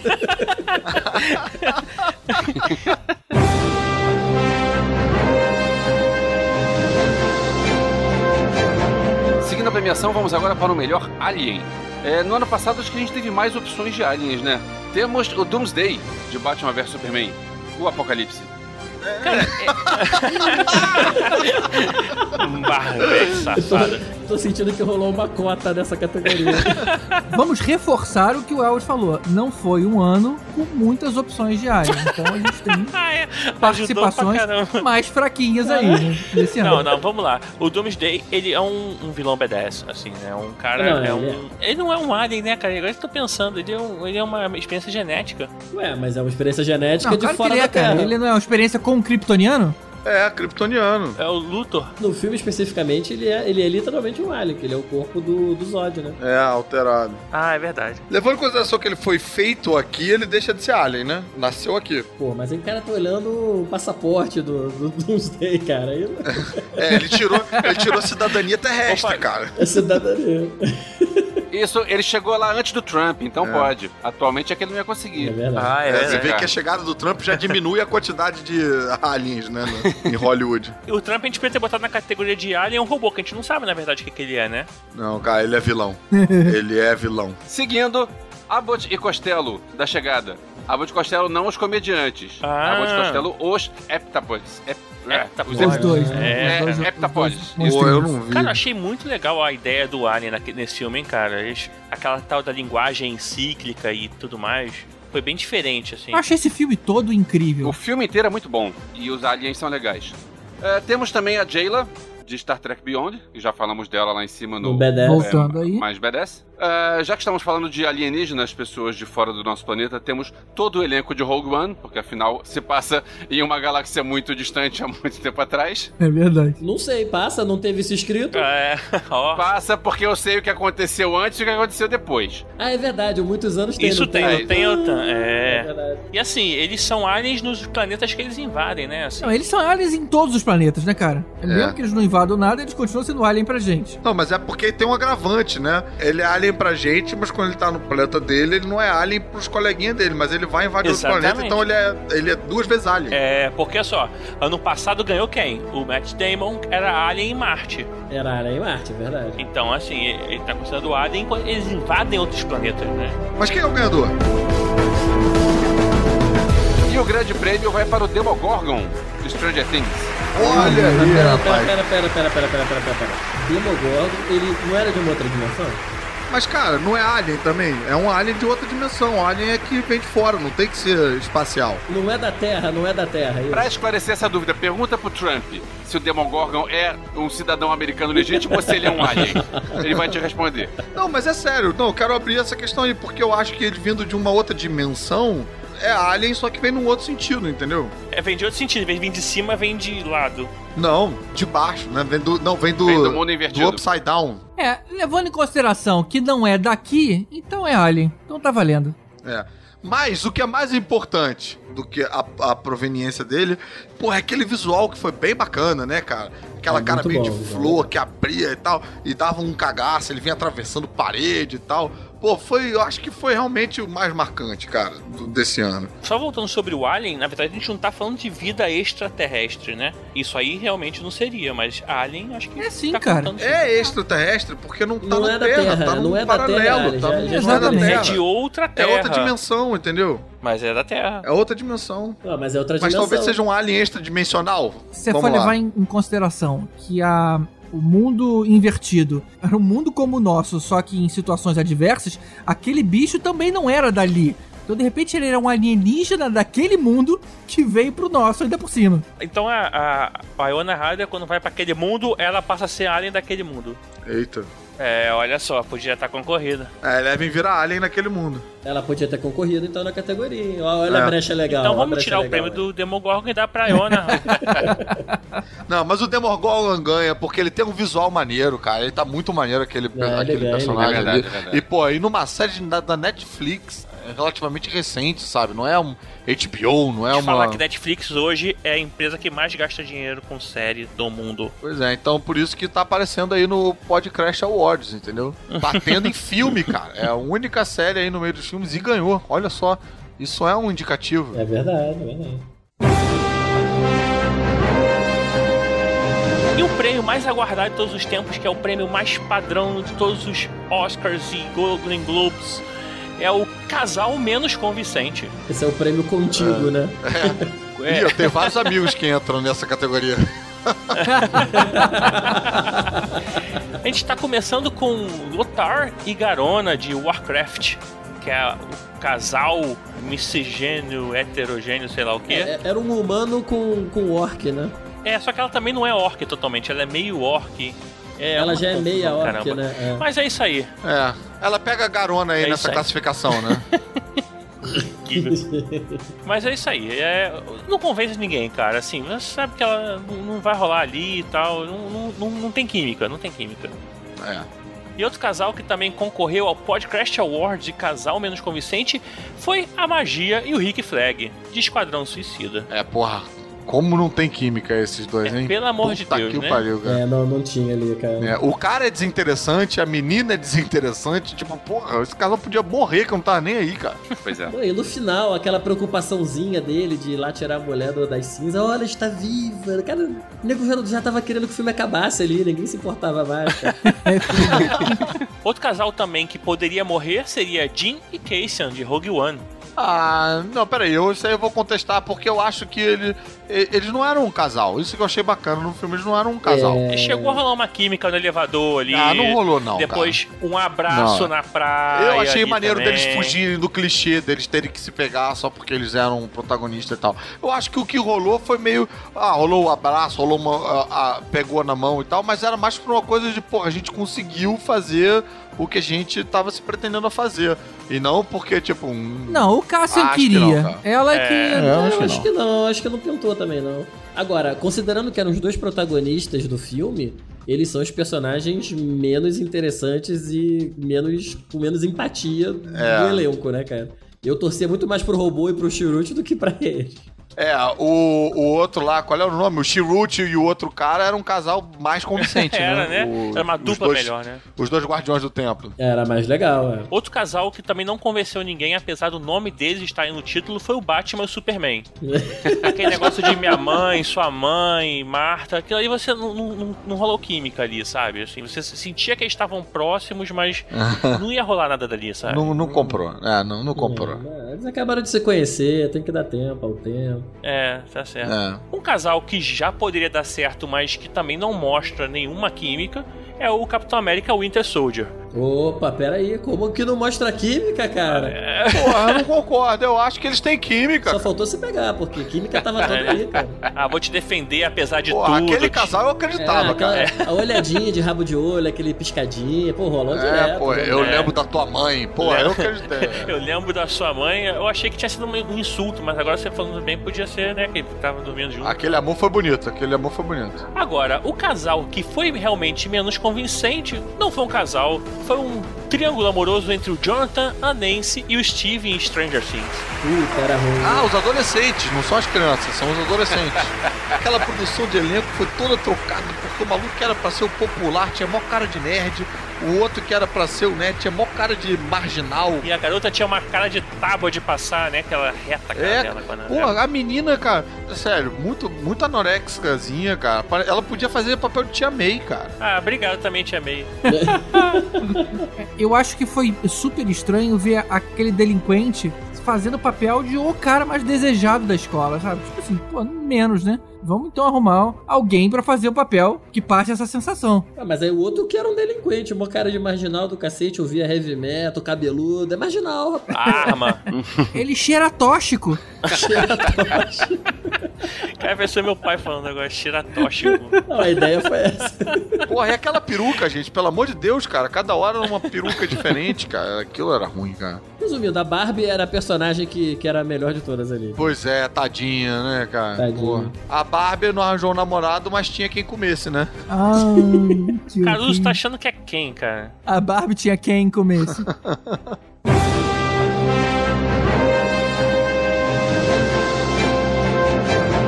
e depois do casal menos convincente, a gente vem com a categoria o pior ator ou atriz, ou o prêmio Nicolas Cage de atuação. Ih, rapaz, o cara quer ser comparado com o Nicolas Cage, não é qualquer um, Ah, não. Não não é? pode falar, não pode falar do padroeiro do podcast. Tadinho do Nicolas Cage. E a gente tem concorrendo a Penélope Cruz em Zulander 2, Filmaço.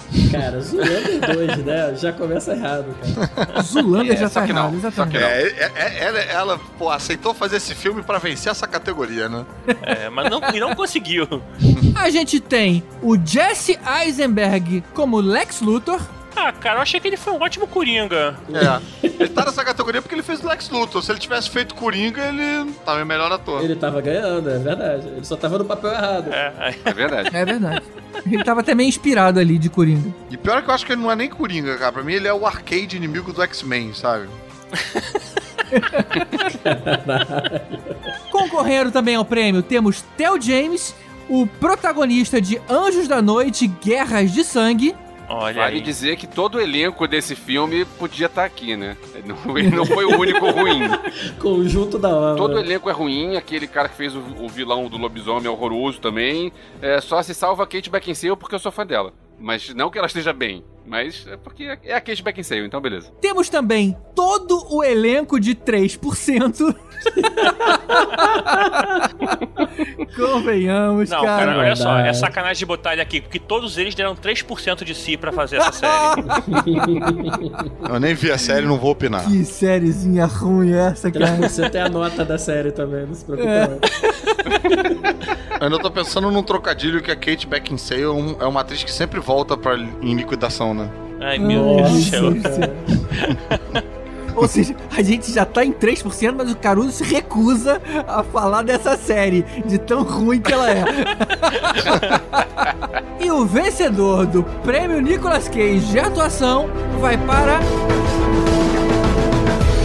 Jared Leto, do Esquadrão Suicida. É, isso foi foda. Polêmico, polêmico, polêmico. Não, polêmico não, cara. Cara, É, foi polêmico foda. não. Me diz alguém que gostou dele. Ele é um incrível ator. ele é um bom bom. ator, todo mundo sabe disso. O cara ganhou o Oscar pelo Clube de Compras Dallas. O cara manda bem, só que ele foi horroroso. Não sei se por culpa dele, ou por culpa do roteiro, ou por culpa de quem, mas ele tá horroroso. Cara, e ele tá com dente de prata.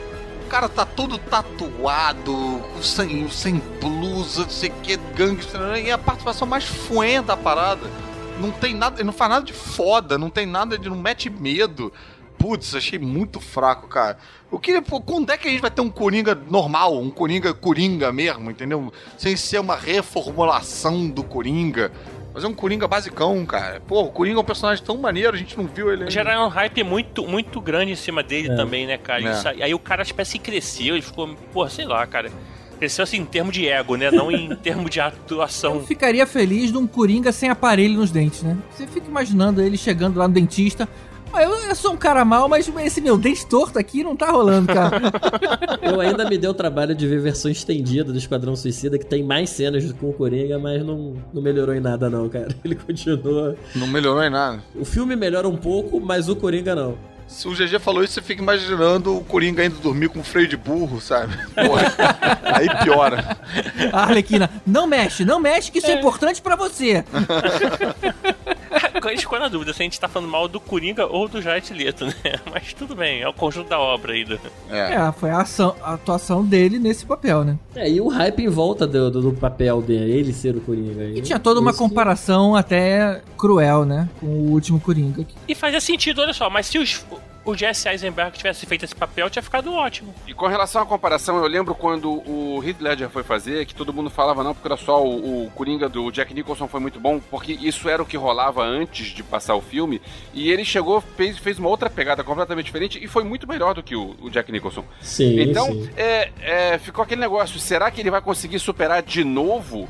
E todo aquele hype em cima de tal, tal. Então não deu, não deu certo. Desculpa, cara. Volta a fazer Ó, isso. só um adendo, eu não acho muito melhor do que o Jack Nicholson, não, viu? É, eu ia falar isso agora, é, eu muito gosto mais do melhor, Jack beleza. Nicholson, viu? Eu acho. Eu não acho muito melhor, não. Acho, acho um bom Coringa O do também. Heath Ledger, vocês acham, pi... vocês do acham do- foi pior do que o do... Infinitamente melhor. do- É, muito Cara, eu melhor, acho o. Jack Nicholson mais maneiro, cara. Eu acho que são atuações bem diferentes, assim, o estilo do Coringa é diferente. É um Coringa mais maluco, mais é, bizarro e tal, e o outro é um Coringa mais um comediante, mais da época em que ele foi feito o filme, né? Assim, Pois é. acho que é difícil comparar. É, então um teor mais clássico também, né? Exatamente.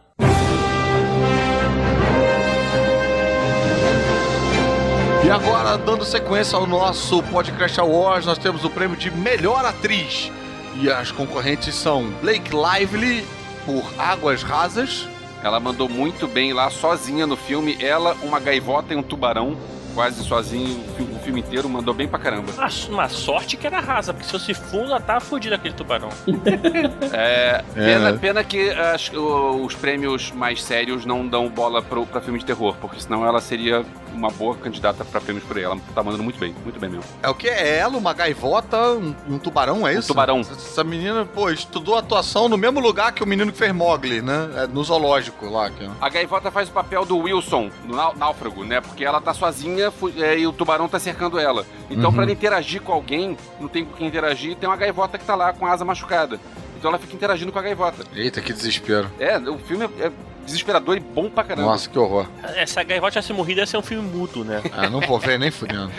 Tá com medinho, 02? Dando prosseguimento, nós temos a Evan Rachel Wood, de Westworld. Essa é a lourinha, né? É, ela mandou bem, cara. É a Lourinha. Ela mandou muito bem nesse, nessa série, né? Ela é uma mistura de robô com ser humano e tal, vou, assim, simplificar a história. E aí tem momentos em que ela atua como um robô e tem momentos que ela atua como um ser humano, né? Assim, a, a atuação dela foi muito boa. Bacana. Muita gente não foi indicada pra essa categoria, mas a Claire foi, de The Crown.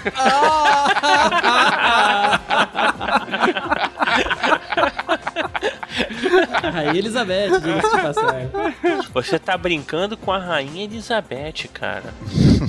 Olha aí. Mas aqui é presidencialismo, quer dizer, era, sei lá, não sei. A gente tá falando da série, que é uma série que ela, ela tem todo o drama The Crown, né? Todo o drama de House of Cards, toda a questão política e tem todo aquela, aquele conhecimento histórico, né? De um documentário, né, cara? Assim, você revive os fatos como realmente aconteceram, né? Maneiro. Tibério tirando uma onda aí, só porque só ele viu a porra da série, ninguém mais. A gente tem que. Mas diz aí, Elvis, como é que Aceitar era naquela dele. época? Foi assim mesmo? Aham, poxa. Legal. Pô, morava em Petrópolis, ele viu muito disso acontecendo, né? Pô. Tava ali com o Pedrinho em Petrópolis, inclusive, né? Era parceiro do Pedrinho. Eu sou da época do Dom Joãozinho Playboy, o herdeiro, o herdeiro que ficava andando de cavalo pela cidade. Meu Deus. Temos também a Millie Bob Brown, que pra quem não sabe é Eleven de Stranger Things, que porra, Olha foi aí. bem sensacional. Fantástica, fantástica, fantástica. É, pô, como uma menina tão novinha consegue passar tanta profundidade, né? Tanta intensidade naquela interpretação ali. Muito maneiro. É verdade. Temos particularmente a minha preferida, que é a Melissa Benoist, tipo Supergirl. Pô, eu acho que ela ela é muito. Oh, Melissa. é, Eu fiz um face palm agora com, a- com o meu gesto, tá? Só pra vocês saberem. Não, GG, você, você tem preconceito com, com a série. Tem preconceito. Gente, peraí. Melhor atriz, cara. Melissa Benoist. Ah, não. gente. Melhor atriz, sim. Cara, mas é- ela no papel de Supergirl, ela tá muito à vontade, cara. Ela tá muito bem. Ela tá Cara, fazendo muito à vontade, ela tava lá em Homeland, né? Ah, Em Supergirl, nem- nem tanto. Não, mas em Não Supergirl. era Homeland, cara, parece com o pé de fora. aparece em, em Homeland. sim. É. Não, mas, mas, mas só voltando a isso, porque fazendo a menção honrosa, porque eu acho que ela manda muito bem e eu, eu fico. A menção honrosa é do Caruso, só, tá? Não, minha também. Minha também, que eu também Não, votei do Rod também. E ela tem um range dramático na série que ela vai de comédia e ela consegue fazer também a parte dela com raiva, de quando ela joga o raio, pá, dos, pô, você vê a mudança Ai, meu nítida ali da. céu. Aí, na moral, range dramático e Supergirl é foda, cara. É. Não, desiste vocês, mano. Vou- É muito, muito peça de colégio, cara, ela representando. Fala sério. Não é não, não é não, não é não, não é não. Eu vi 10 temporadas de Smallville, cara. Eu vi 10 temporadas de Smallville e eu não tive um hiato de. Eu sinto muito por você, Caruso, mas a vida segue. Você perdeu 10 anos da sua vida. Não, deixa, deixa eu continuar meu raciocínio. Eu, eu assisti 10 temporadas de Smallville, eu não tive uma iota de diversão que eu tive vendo um episódio de Supergirl. A menina é- tem um carisma arrebatador. É, isso aí, é isso aí. Cara, a Lois Lane de Smallville era melhor do que a Melissa Não, não era Não, mesmo, não, para, era não fala merda, não, GG. não. Puta que o pariu, cara. Não, Não, não. Crook, cara, aquela. Porra, Não isso, foi. cara? Ele, tá, ele falou da Lois Lane, não falou nem da Lana Lang, Ah, não cara. nem Ele da falou Lana, da da mulher do Lois? silicone Não, falei lá. da. Da- da- é, da- porra, não, viajou horrores. Cara, eu fico só imaginando o efeito que essa menina e esse personagem não tem por uma geração de meninas que, pô, só tinha opção a, a- a, sei lá, até, sei lá, quantos anos de, atrás de menina só pode brincar de Barbie, menino pode brincar de, É isso aí, de é. todo o resto, né? É muito empolgante, cara. Eu, eu quase queria voltar no tempo e ser uma adolescente de 13 anos. A coisa é simples, depois do Superman do Christopher Reeve, essa é a melhor representação de toda a mitologia do super-homem na mídia de televisão e cinema. Meu... Falou tudo, Rod. Falou tudo. É isso aí, cara. É, ok, mas agora vamos pra quem ganhou. Exato. Quem foi que ganhou? Quem? Quem? Quem? Ah, quem ganhou foi a Amy Adams por a chegada. É muito. Agora sim ele está falando de filme Olha de. como é que o cara fala. Olha o rancor dele.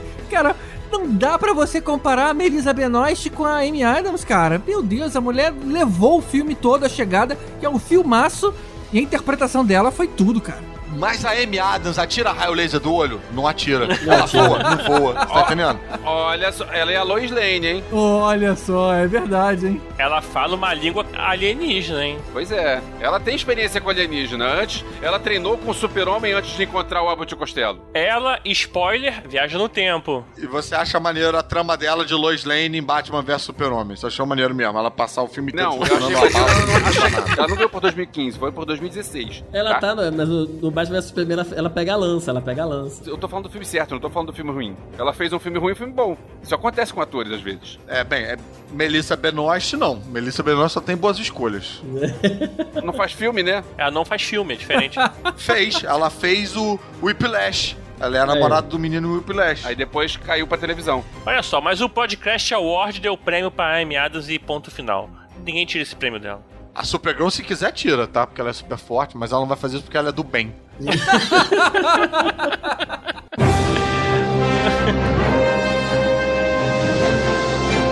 E depois de melhor atriz, agora tem que vir o melhor ator. E o primeiro indicado é o, o nosso vencedor do ano passado, o Vincent D'Onofrio, por Sete Homens e um Destino.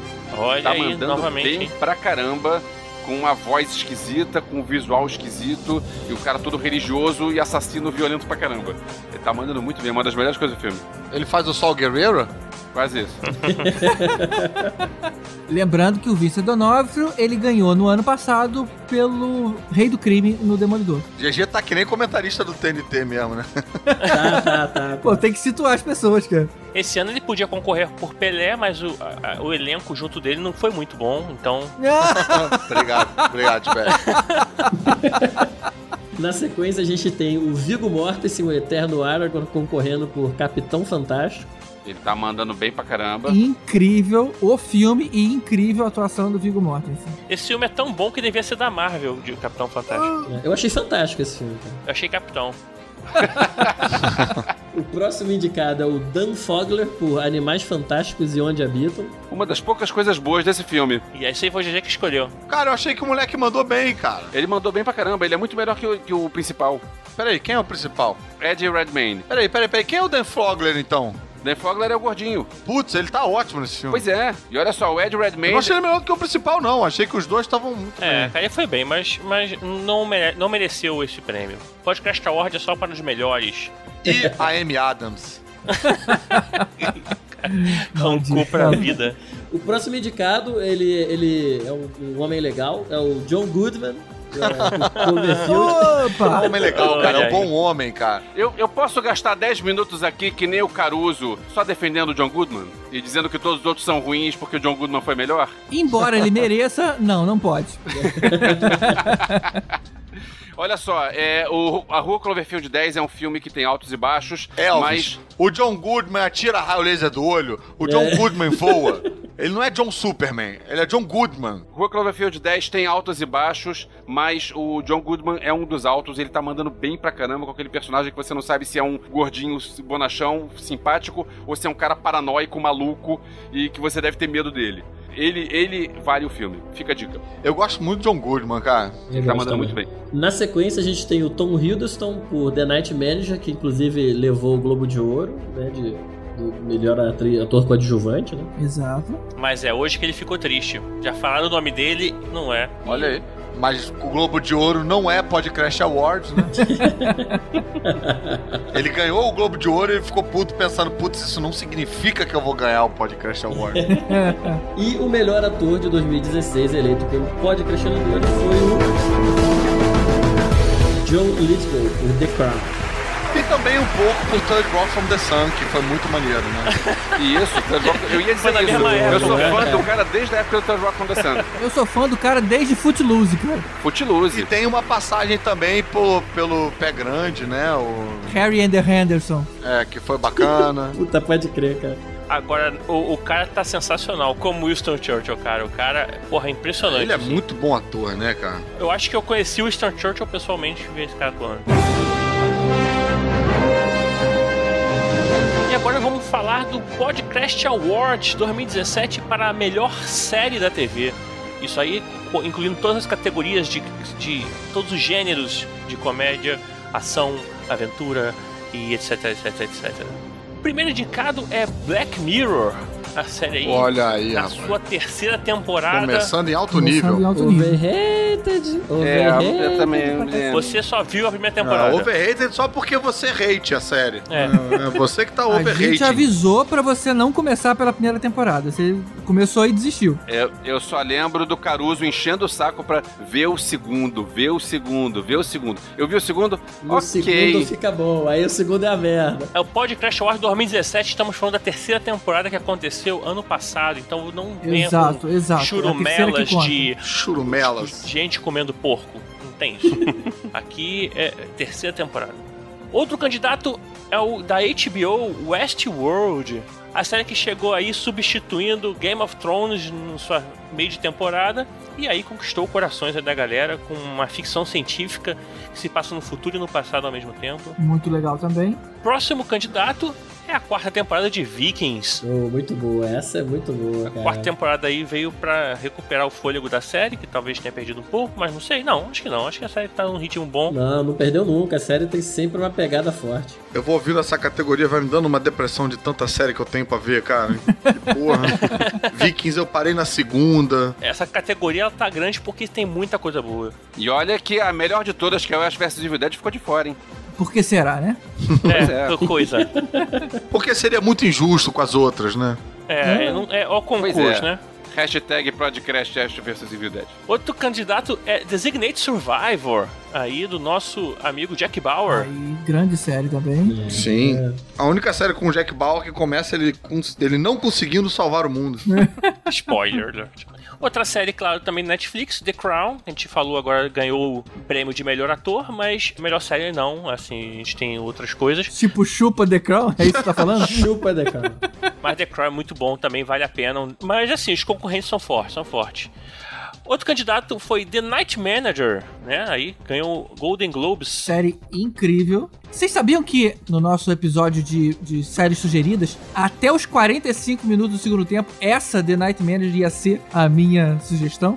Eu mudei ali quando a gente tava ligando o computador pra gravar. Falei, cara, eu acho que Flash and Bone é mais estranho, assim, é uma, uma série menos comum pra se recomendar. Mais diferente. A série que ganharia o prêmio de melhor série de comédia, mas assim, como a gente juntou tudo, ela tá aqui pelo menos, mas é Dirk Gently, Holistic Detective Agency, baseado no livro do Douglas Adams, o mesmo do Guia dos Mochileiros da Galáxia, uma série muito louca, muito maneira, ficção científica com comédia muito doido. É, só quero Botar ver aí também. mais uma cara. que eu tô curiosaço pra ver, cara.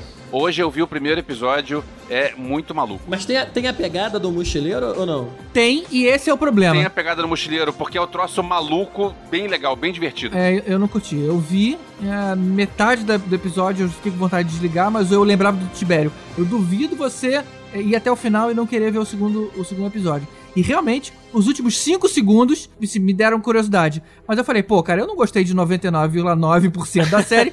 não vai ser esse 1%, 0,1% que vai me enganar. Aí eu acabei desistindo. Mas é uma série, pra quem gosta de Douglas Adams, é uma série que vale conferir. É, vale é muito engraçado. Se fosse 3%, você assistia? Pra você ver, foi pior que 3%, hein? É o diálogo, cara. O diálogo Douglas Adams, pra mim, me incomoda. Foi o que eu não gostei de é, Guia dos Mochileiros da Galáxia e é o que é repetido aqui. Ah, GG, como é que você fala isso em público? Porra! É isso aí, cara. Valeu, GG, passa no caixa e pega seu cachê. Valeu, GG. Muito obrigado, até mais e obrigado por todos os peixes. E quem ganhou? E o vencedor do Podcast Award 2017 de melhor série vai para. Stranger Things, que teve um episódio especial esse ano. Que a gente falou da série, lembra- relembramos aí os melhores momentos. E a série é sensacional, fez todo mundo voltar no tempo aqui. É, realmente. Eu acho que uma coisa que me fez baquear pro lado de Stranger Things foi o seguinte: eu gostei, eu- apesar do Rod ter ficado de mimimi aí com Black Mirror. Eu gostei muito da, da série, achei ela muito inventiva e tal, mas Stranger Things me resgatou uma coisa que eu não tinha desde Lost, que era aquela necessidade de colocar um episódio atrás do outro, de querer ver e terminar um episódio e falar: caralho, eu preciso ver o próximo, preciso ver o próximo. E isso foi muito bacana de ter isso de volta na minha vida, porque eu tava sentindo saudade. É, e assim, elenco fantástico, ambientação maravilhosa. E se quiser mais detalhes, a gente falou, tem um episódio inteiro sobre Stranger Things com o Afonso Solano. Bem O bacana. episódio foi muito legal, só Isso aí. procurar que, que tá aí. Depois da melhor série, vamos para o melhor filme. Olha aí, estamos chegando no ápice do Podcast Award. É isso aí. E os candidatos são A Chegada, Filmaço. Temos Guerra Civil, Aê, Guerra Civil. Aí sim, Capitão América Guerra Civil. Também Yes. outro filmaço. Filmaço. pois é, Deadpool, Aê, Deadpool. Um bom filme. Melhor herói do ano, hein? Já vou falando. Eita, rapaz. Temos um aqui que ainda não foi citado em nenhum outro prêmio, que é o Invasão Zumbi, que é o melhor filme de zumbi dos últimos anos. É um filme coreano de zumbi, filmaço. Filmaço, Os melhores filmaço. zumbis que eu vi em muito tempo. Esse é o Train to Busan, né? Trem O pro trem- busão, trem isso pro aí. busão. Caruso, você tem que ver esse filme. Não vou ver nem fudendo, cara. Tá maluco? O Caruso não vê, o Caruso tem medinho, ele não vê, ele não vê. cara. Tem medinho, cara. Tem medo pra caralho. Temos Hardcore Henry, que foi uma grande surpresa. Olha aí, Hardcore Henry, grande surpresa do Podcast Award. Não levou nenhum prêmio, mas estava lá, sempre brigando, né? Caramba, esse filme tá concorrendo ao melhor filme. Foi muito golpe aí de vocês, cara. Não foi golpe nada, o filme é bom, cara. O filme é, É. bom. O DVD de Hardcore Henry vai vir com indicado a 8 Podcast Awards. É a única premiação que ele vai ser indicado é essa. Temos o Capitão Fantástico É, filmaço também, impressionante. É. e o grande vencedor, para surpresa de ninguém, é o Rogue One. O Rogue One. É, nos nossos Não tinha corações. como ser diferente. Star Wars Rogue One, tinha que ser, cara, tinha que ser. É, a gente ia negar a nossa. Sei lá. Nós todos somos fanboys de Star Wars, isso é um fato. Mas independente disso, é um puta filme, cara. Independente disso, É. foi um filmaço, pois é. filmaço. Eu não sei se dá pra dizer que é independente disso, não. Ah, Rod, é sim, ô, é Rod, sim, Rod. é sim. Mas, cara, eu, vou- eu, eu, eu não senti com nenhum outro filme a emoção que eu senti vendo Rogue One, cara. Não consigo fugir dessa, dessa realidade.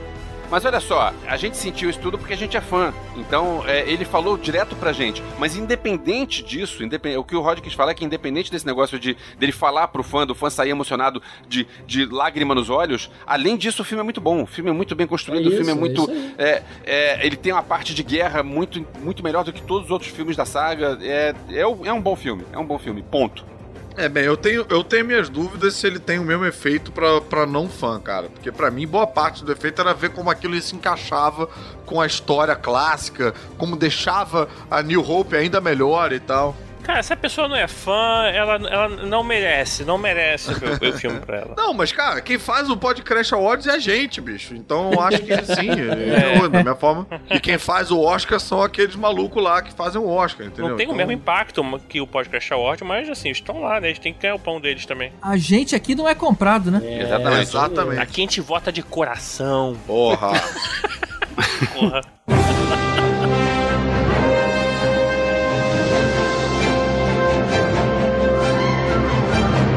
Contrapondo a última categoria, agora vamos falar do pior filme de 2016.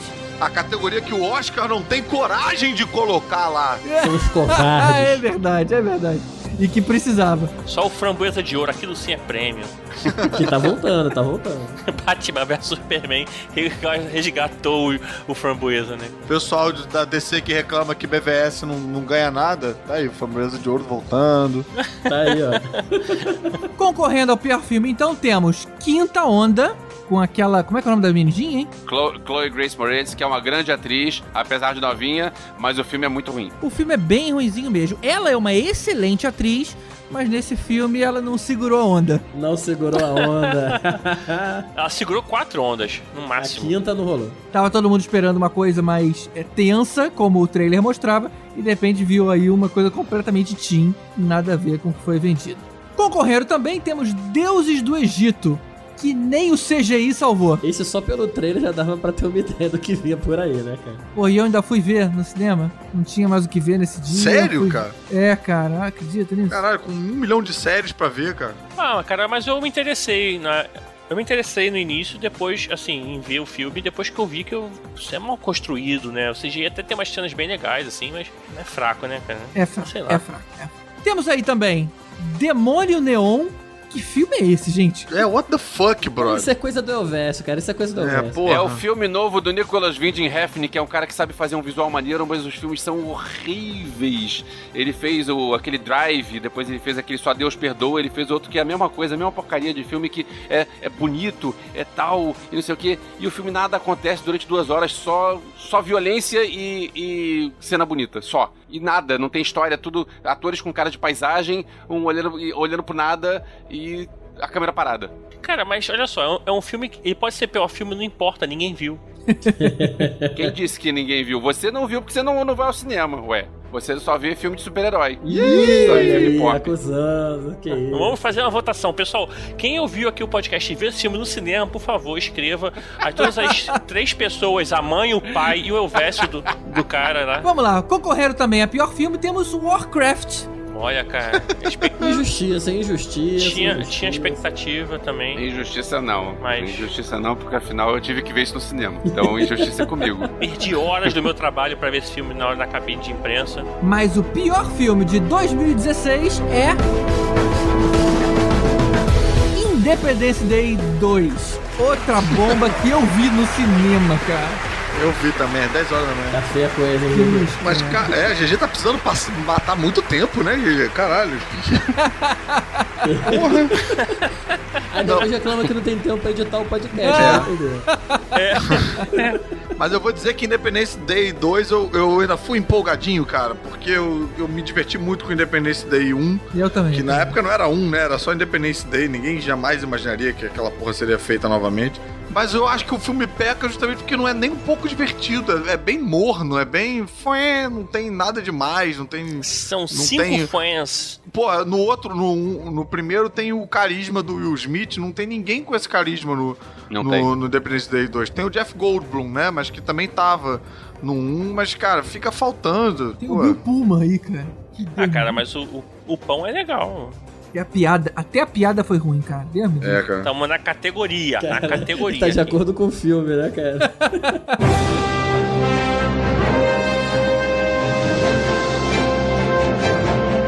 Dando sequência e quase terminando o nosso podcast Awards, a gente tem a maior decepção, que veja bem, é diferente de pior filme, né? Porque pior filme, o filme é ruim, ponto final. A maior decepção era aquele filme que assim, a gente tava esperando uma coisa bacana e ele não alcançou nossa expectativa. Filme ou série, filme ou série. Filme é série. Maior decepção pode ter filmes que são melhores do que piores filmes, entendeu? É, é só porque a gente esperava mais e ele É decepcionou tudo a gente. questão de Não expectativa. quer dizer que seja ruim, É isso aí. mas quer dizer que a expectativa era mais alta. É um filme que você esperava que ia ser bom e não foi. Ah, o que vai pesar nessa categoria é essa balança versus expectativa e realidade. O primeiro candidato completamente injusto aqui é Animais Fantásticos e Onde Habitam, porque, veja bem, ninguém esperava porra nenhuma desse filme, cara. Quem é Que que, isso, tava cara? esperando Claro que pra caralho de esperava. Animais Harry Potter, todos os fãs de Harry Potter, cara. É, que- cara. Foi um hype, foi um hype. Mas não é Harry Potter, cara. É um filme. É, é um livro extra que ela fez uma enciclopédia Não, de. Olha, Não. é Harry Potter, É Harry mas é, Potter. Porra, cara. claro que é, cara. Que nem Rogue One, cara. é É spin-off. aí. Então, é basicamente você tá dizendo que Rogue One é Luke Skywalker, é o que é, é, é- é a sua analogia. Não tem Harry Potter nessa porra desse filme. Não tem Luke Skywalker no Rogue One, e aí? Mas, mas é porque a parada chama Star Wars, não chama Luke Skywalker. é diferente, né? Tem um universo, e é um livro bosta que ela pegou que era só desenhos de monstros. Ela fez um roteiro e tal em cima dessa parada. Cara, não tinha expectativa, não. Não, não, não. Esse filme foi vendido como prequel de Harry Potter. Assim, a galera ficou empolgada pro cinema e, e, assim, decepcionou assim, um pouco. Ah, bem, eu, eu gostei pra caralho. Vocês estão errados. Mas Você tem bem. que comparar, olha só, você eh, eh, nível de expectativa pra diferença do que o filme foi. Então, assim, se a expectativa for muito alta, o filme pode ter sido bom, mas a diferença, a relação, Olha, né? o- eu não sabia que vocês eram tão Potterheads assim, de estarem tão empolgadinhos de ir ver Harry Potter no cinema. Mas ok. Beleza. Então tá, tô respeitando. Vocês são meus amigos, eu vou respeitar a opinião de vocês, mesmo estando completamente Mas equivocada. por quê? Você tem algum problema contra quem é fã de Harry Potter? Não, eu li todos os livros e vi todos os filmes. Eu tenho até um Ah, deles em Blu-ray ah, aqui. ah. Eu também Mas não sabia enfim, que você era Potterhead. Eu sou, eu sou. Bem, dando sequência na maior decepção, a gente tem, com bastante justa causa, Luke Cage. Que pô, foi, foi bem morno, né, cara? Puta foi, cara. Mas tá aí com, com o melhor. O, o candidato a melhor robô. tá aí em maior decepção. Luke Cage, que vinha aí de uma. ah, Uma sequência bacana, né? Que era Demolidor, Exato. Jessica Jones, Demolidor segunda temporada e pá, Luke Cage. Até o melhor personagem do Cage morrer, e aí a série acabou. né? É, né? Também temos X-Men Apocalipse. Cara, esse filme foi. Eu achei muito ruim esse filme, de modo geral. Foi bem fraquinho, né, cara? Eu não achei muito ruim, não. É, eu também mas não achei, não. É, não é um bom filme, Não, realmente. eu vou te dizer que eu vi a primeira vez, eu achei ok. Eu vi a segunda, eu achei bem ruim, cara. O filme todo fica meio que numa uma expectativa de que vai acontecer alguma coisa. Não, não. Quando você tá vendo a primeira vez, você fica curioso pra ver qual é a coisa que vai acontecer. Mas quando você vê de novo, você vê que as cenas sozinhas, salvo a cena do Mercúrio, as cenas sozinhas não são tão interessantes, não se sustentam sozinhas, estão entendendo? Cara, é, é difícilzinho sim, cara, esse filme. É, é tristinho. O que mais?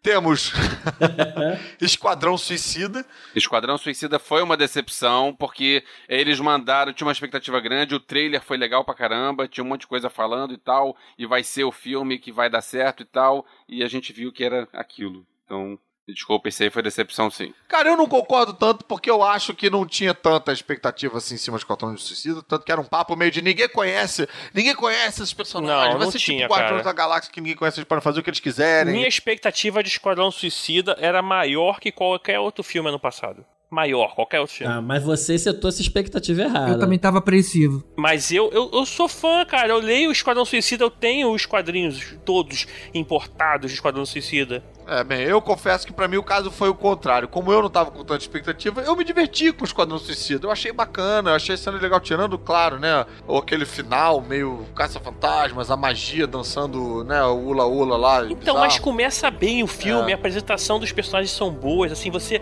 A Arlequina tá bem, o Will Smith tá Cara, bem. mas isso dura 15 minutos, isso, cara. Tudo bem, mas aí aumenta a expectativa durante o filme. Você acha que o filme vai agora, vai, agora vai. E não vai, cara.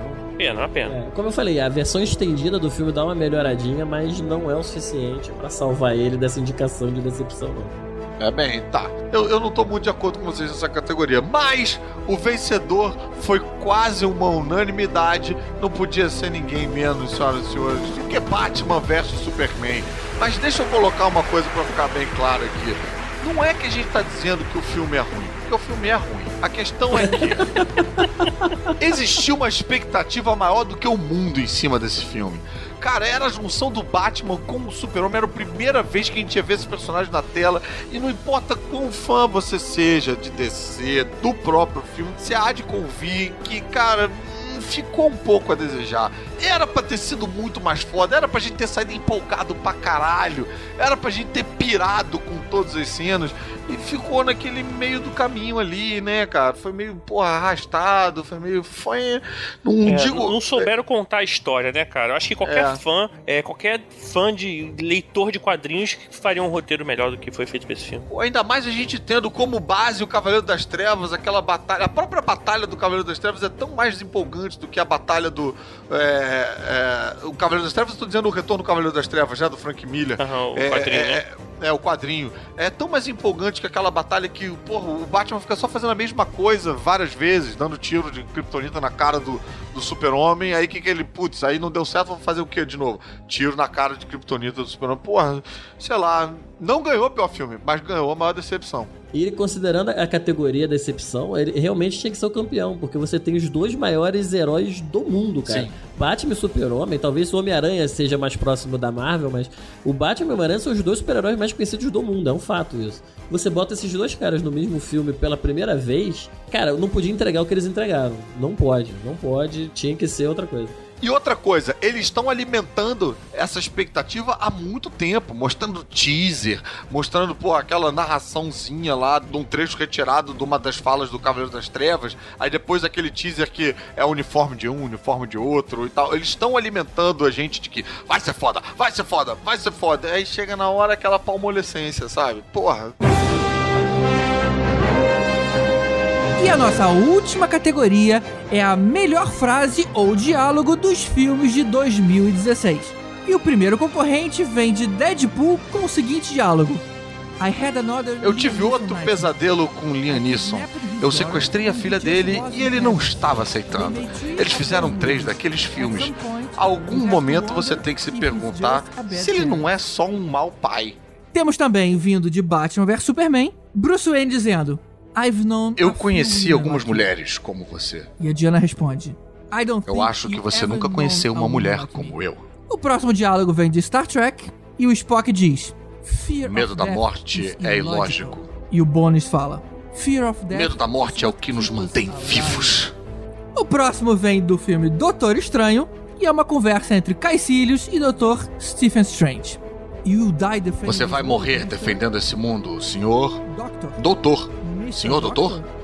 É estranho. É, talvez, mas quem sou eu pra julgar? Mais uma do Deadpool. E Deadpool diz: Big House. Casa grande. Engraçado que eu só vejo dois de vocês. Até parece que o estúdio não consegue pagar por outro X-Men. E a melhor frase de 2016 vai para Rogue One com o Chirrut dizendo I'm one with the Force, the Force is with me. Essa é, essa não precisa nem de tradução, né? Essa não precisa traduzir, essa a gente precisa sentir. Pô, cara, essa frase é aquela. É o novo May the Force be with you, cara. É assim. É Eles verdade. criaram essa frase pra ser o novo jargão de Star Wars. É, é a frase que vai ser falada, né? A frase que vai ser entoada. Cara, vocês estão muito empolgados. Um falou que o robô é o melhor de todos, agora que essa frase vai substituir. Não vai substituir. É tão legal quanto, vai. Mas vai, cara. Vai, ela foi feita pra Não vai isso, cara. substituir o The Force as Review. Mas é pra no, é a nova geração, cara. Essa frase foi feita pra nova geração. Será? Eu acho que não, hein, é, cara. é- Eu acho que é a frase que vai criar ainda um monte de meme, Eu acho cara. uma frase bastante Vai forte. chegar o momento que a Disney vai comprar a franquia de Star Trek e a gente vai ter força longa e próspera.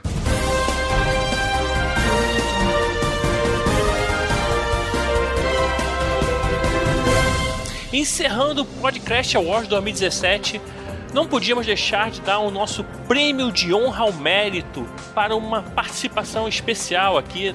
É uma categoria assim muito abrangente, tivemos muitos concorrentes. o Podcast Award de melhor dublagem de vilão feita por comediante brasileiro participante dos podcastinadores para a série spin-off de Star Wars. E os candidatos são Quem? Quem? Quem? É Quem? você, Quem? Tibério? É você, Tibério? É, não, cara, eu sou só o melhor comediante brasileiro. Agora. mas, mas melhor dublagem vai para Fernando Caruso como. Aê! Como Aê. agente Carlos. Ah, gente, que emoção! Eu achei que eu não ia conseguir ganhar. Porra, muito obrigado, cara. A série tá muito bacana. Eu ia ficar feliz se vocês assistirem. Foi concorrido. Eu tô dando o meu melhor. Eu, queria, eu espero conseguir estar aqui de novo no ano que vem, recebendo esse prêmio no Podcast Award de 2018. Eu queria agradecer a- aos meus diretores de dublagem. Eu vi, peraí, a música tá subindo, eu tenho que encerrar meu discurso. É, bem, é isso, gente. Vamos acabar com a guerra na Síria. Muito obrigado, valeu, tchau, boa noite. Ô Caruso, o agente Carlos morre na terceira temporada. Para, cara! Olha o spoiler.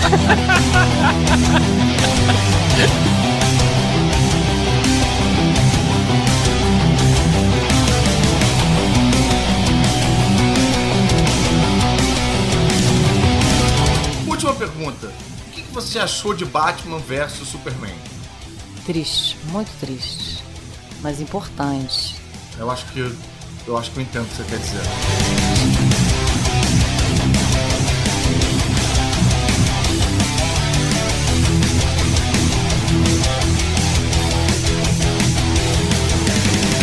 A poderosa que você falou é Mad Max, tá? Do, do filme Mad, Mad Max. Max, Porque ficou poderosa. tipo a poderosa, tipo do funk, sabe? Tipo, um adjetivo. Categoria Anitta, né? A mais P10, a mais poderosa. E o prêmio de Anitta de 2000.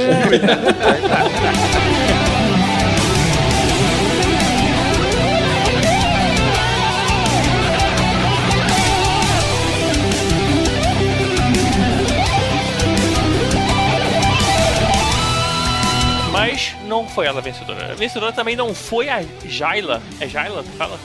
Jayla. Jayla. Jayla? Ficou Jayla. como Jayla? Jayla. J-Lo. Não, J-Lo. J-Lo. J-Lo. J-Lo é outra. Tenho quase certeza que é J-Lo que se fala, hein? Eu só ouço falar de J-Lo, J-Lo. Porque J-Lo é Jennifer Lopes. Então, É, isso aí. Ah, são pessoas diferentes. Tá. Tô zoando, gente. Pelo amor de Jennifer Deus. Lopes por Anaconda.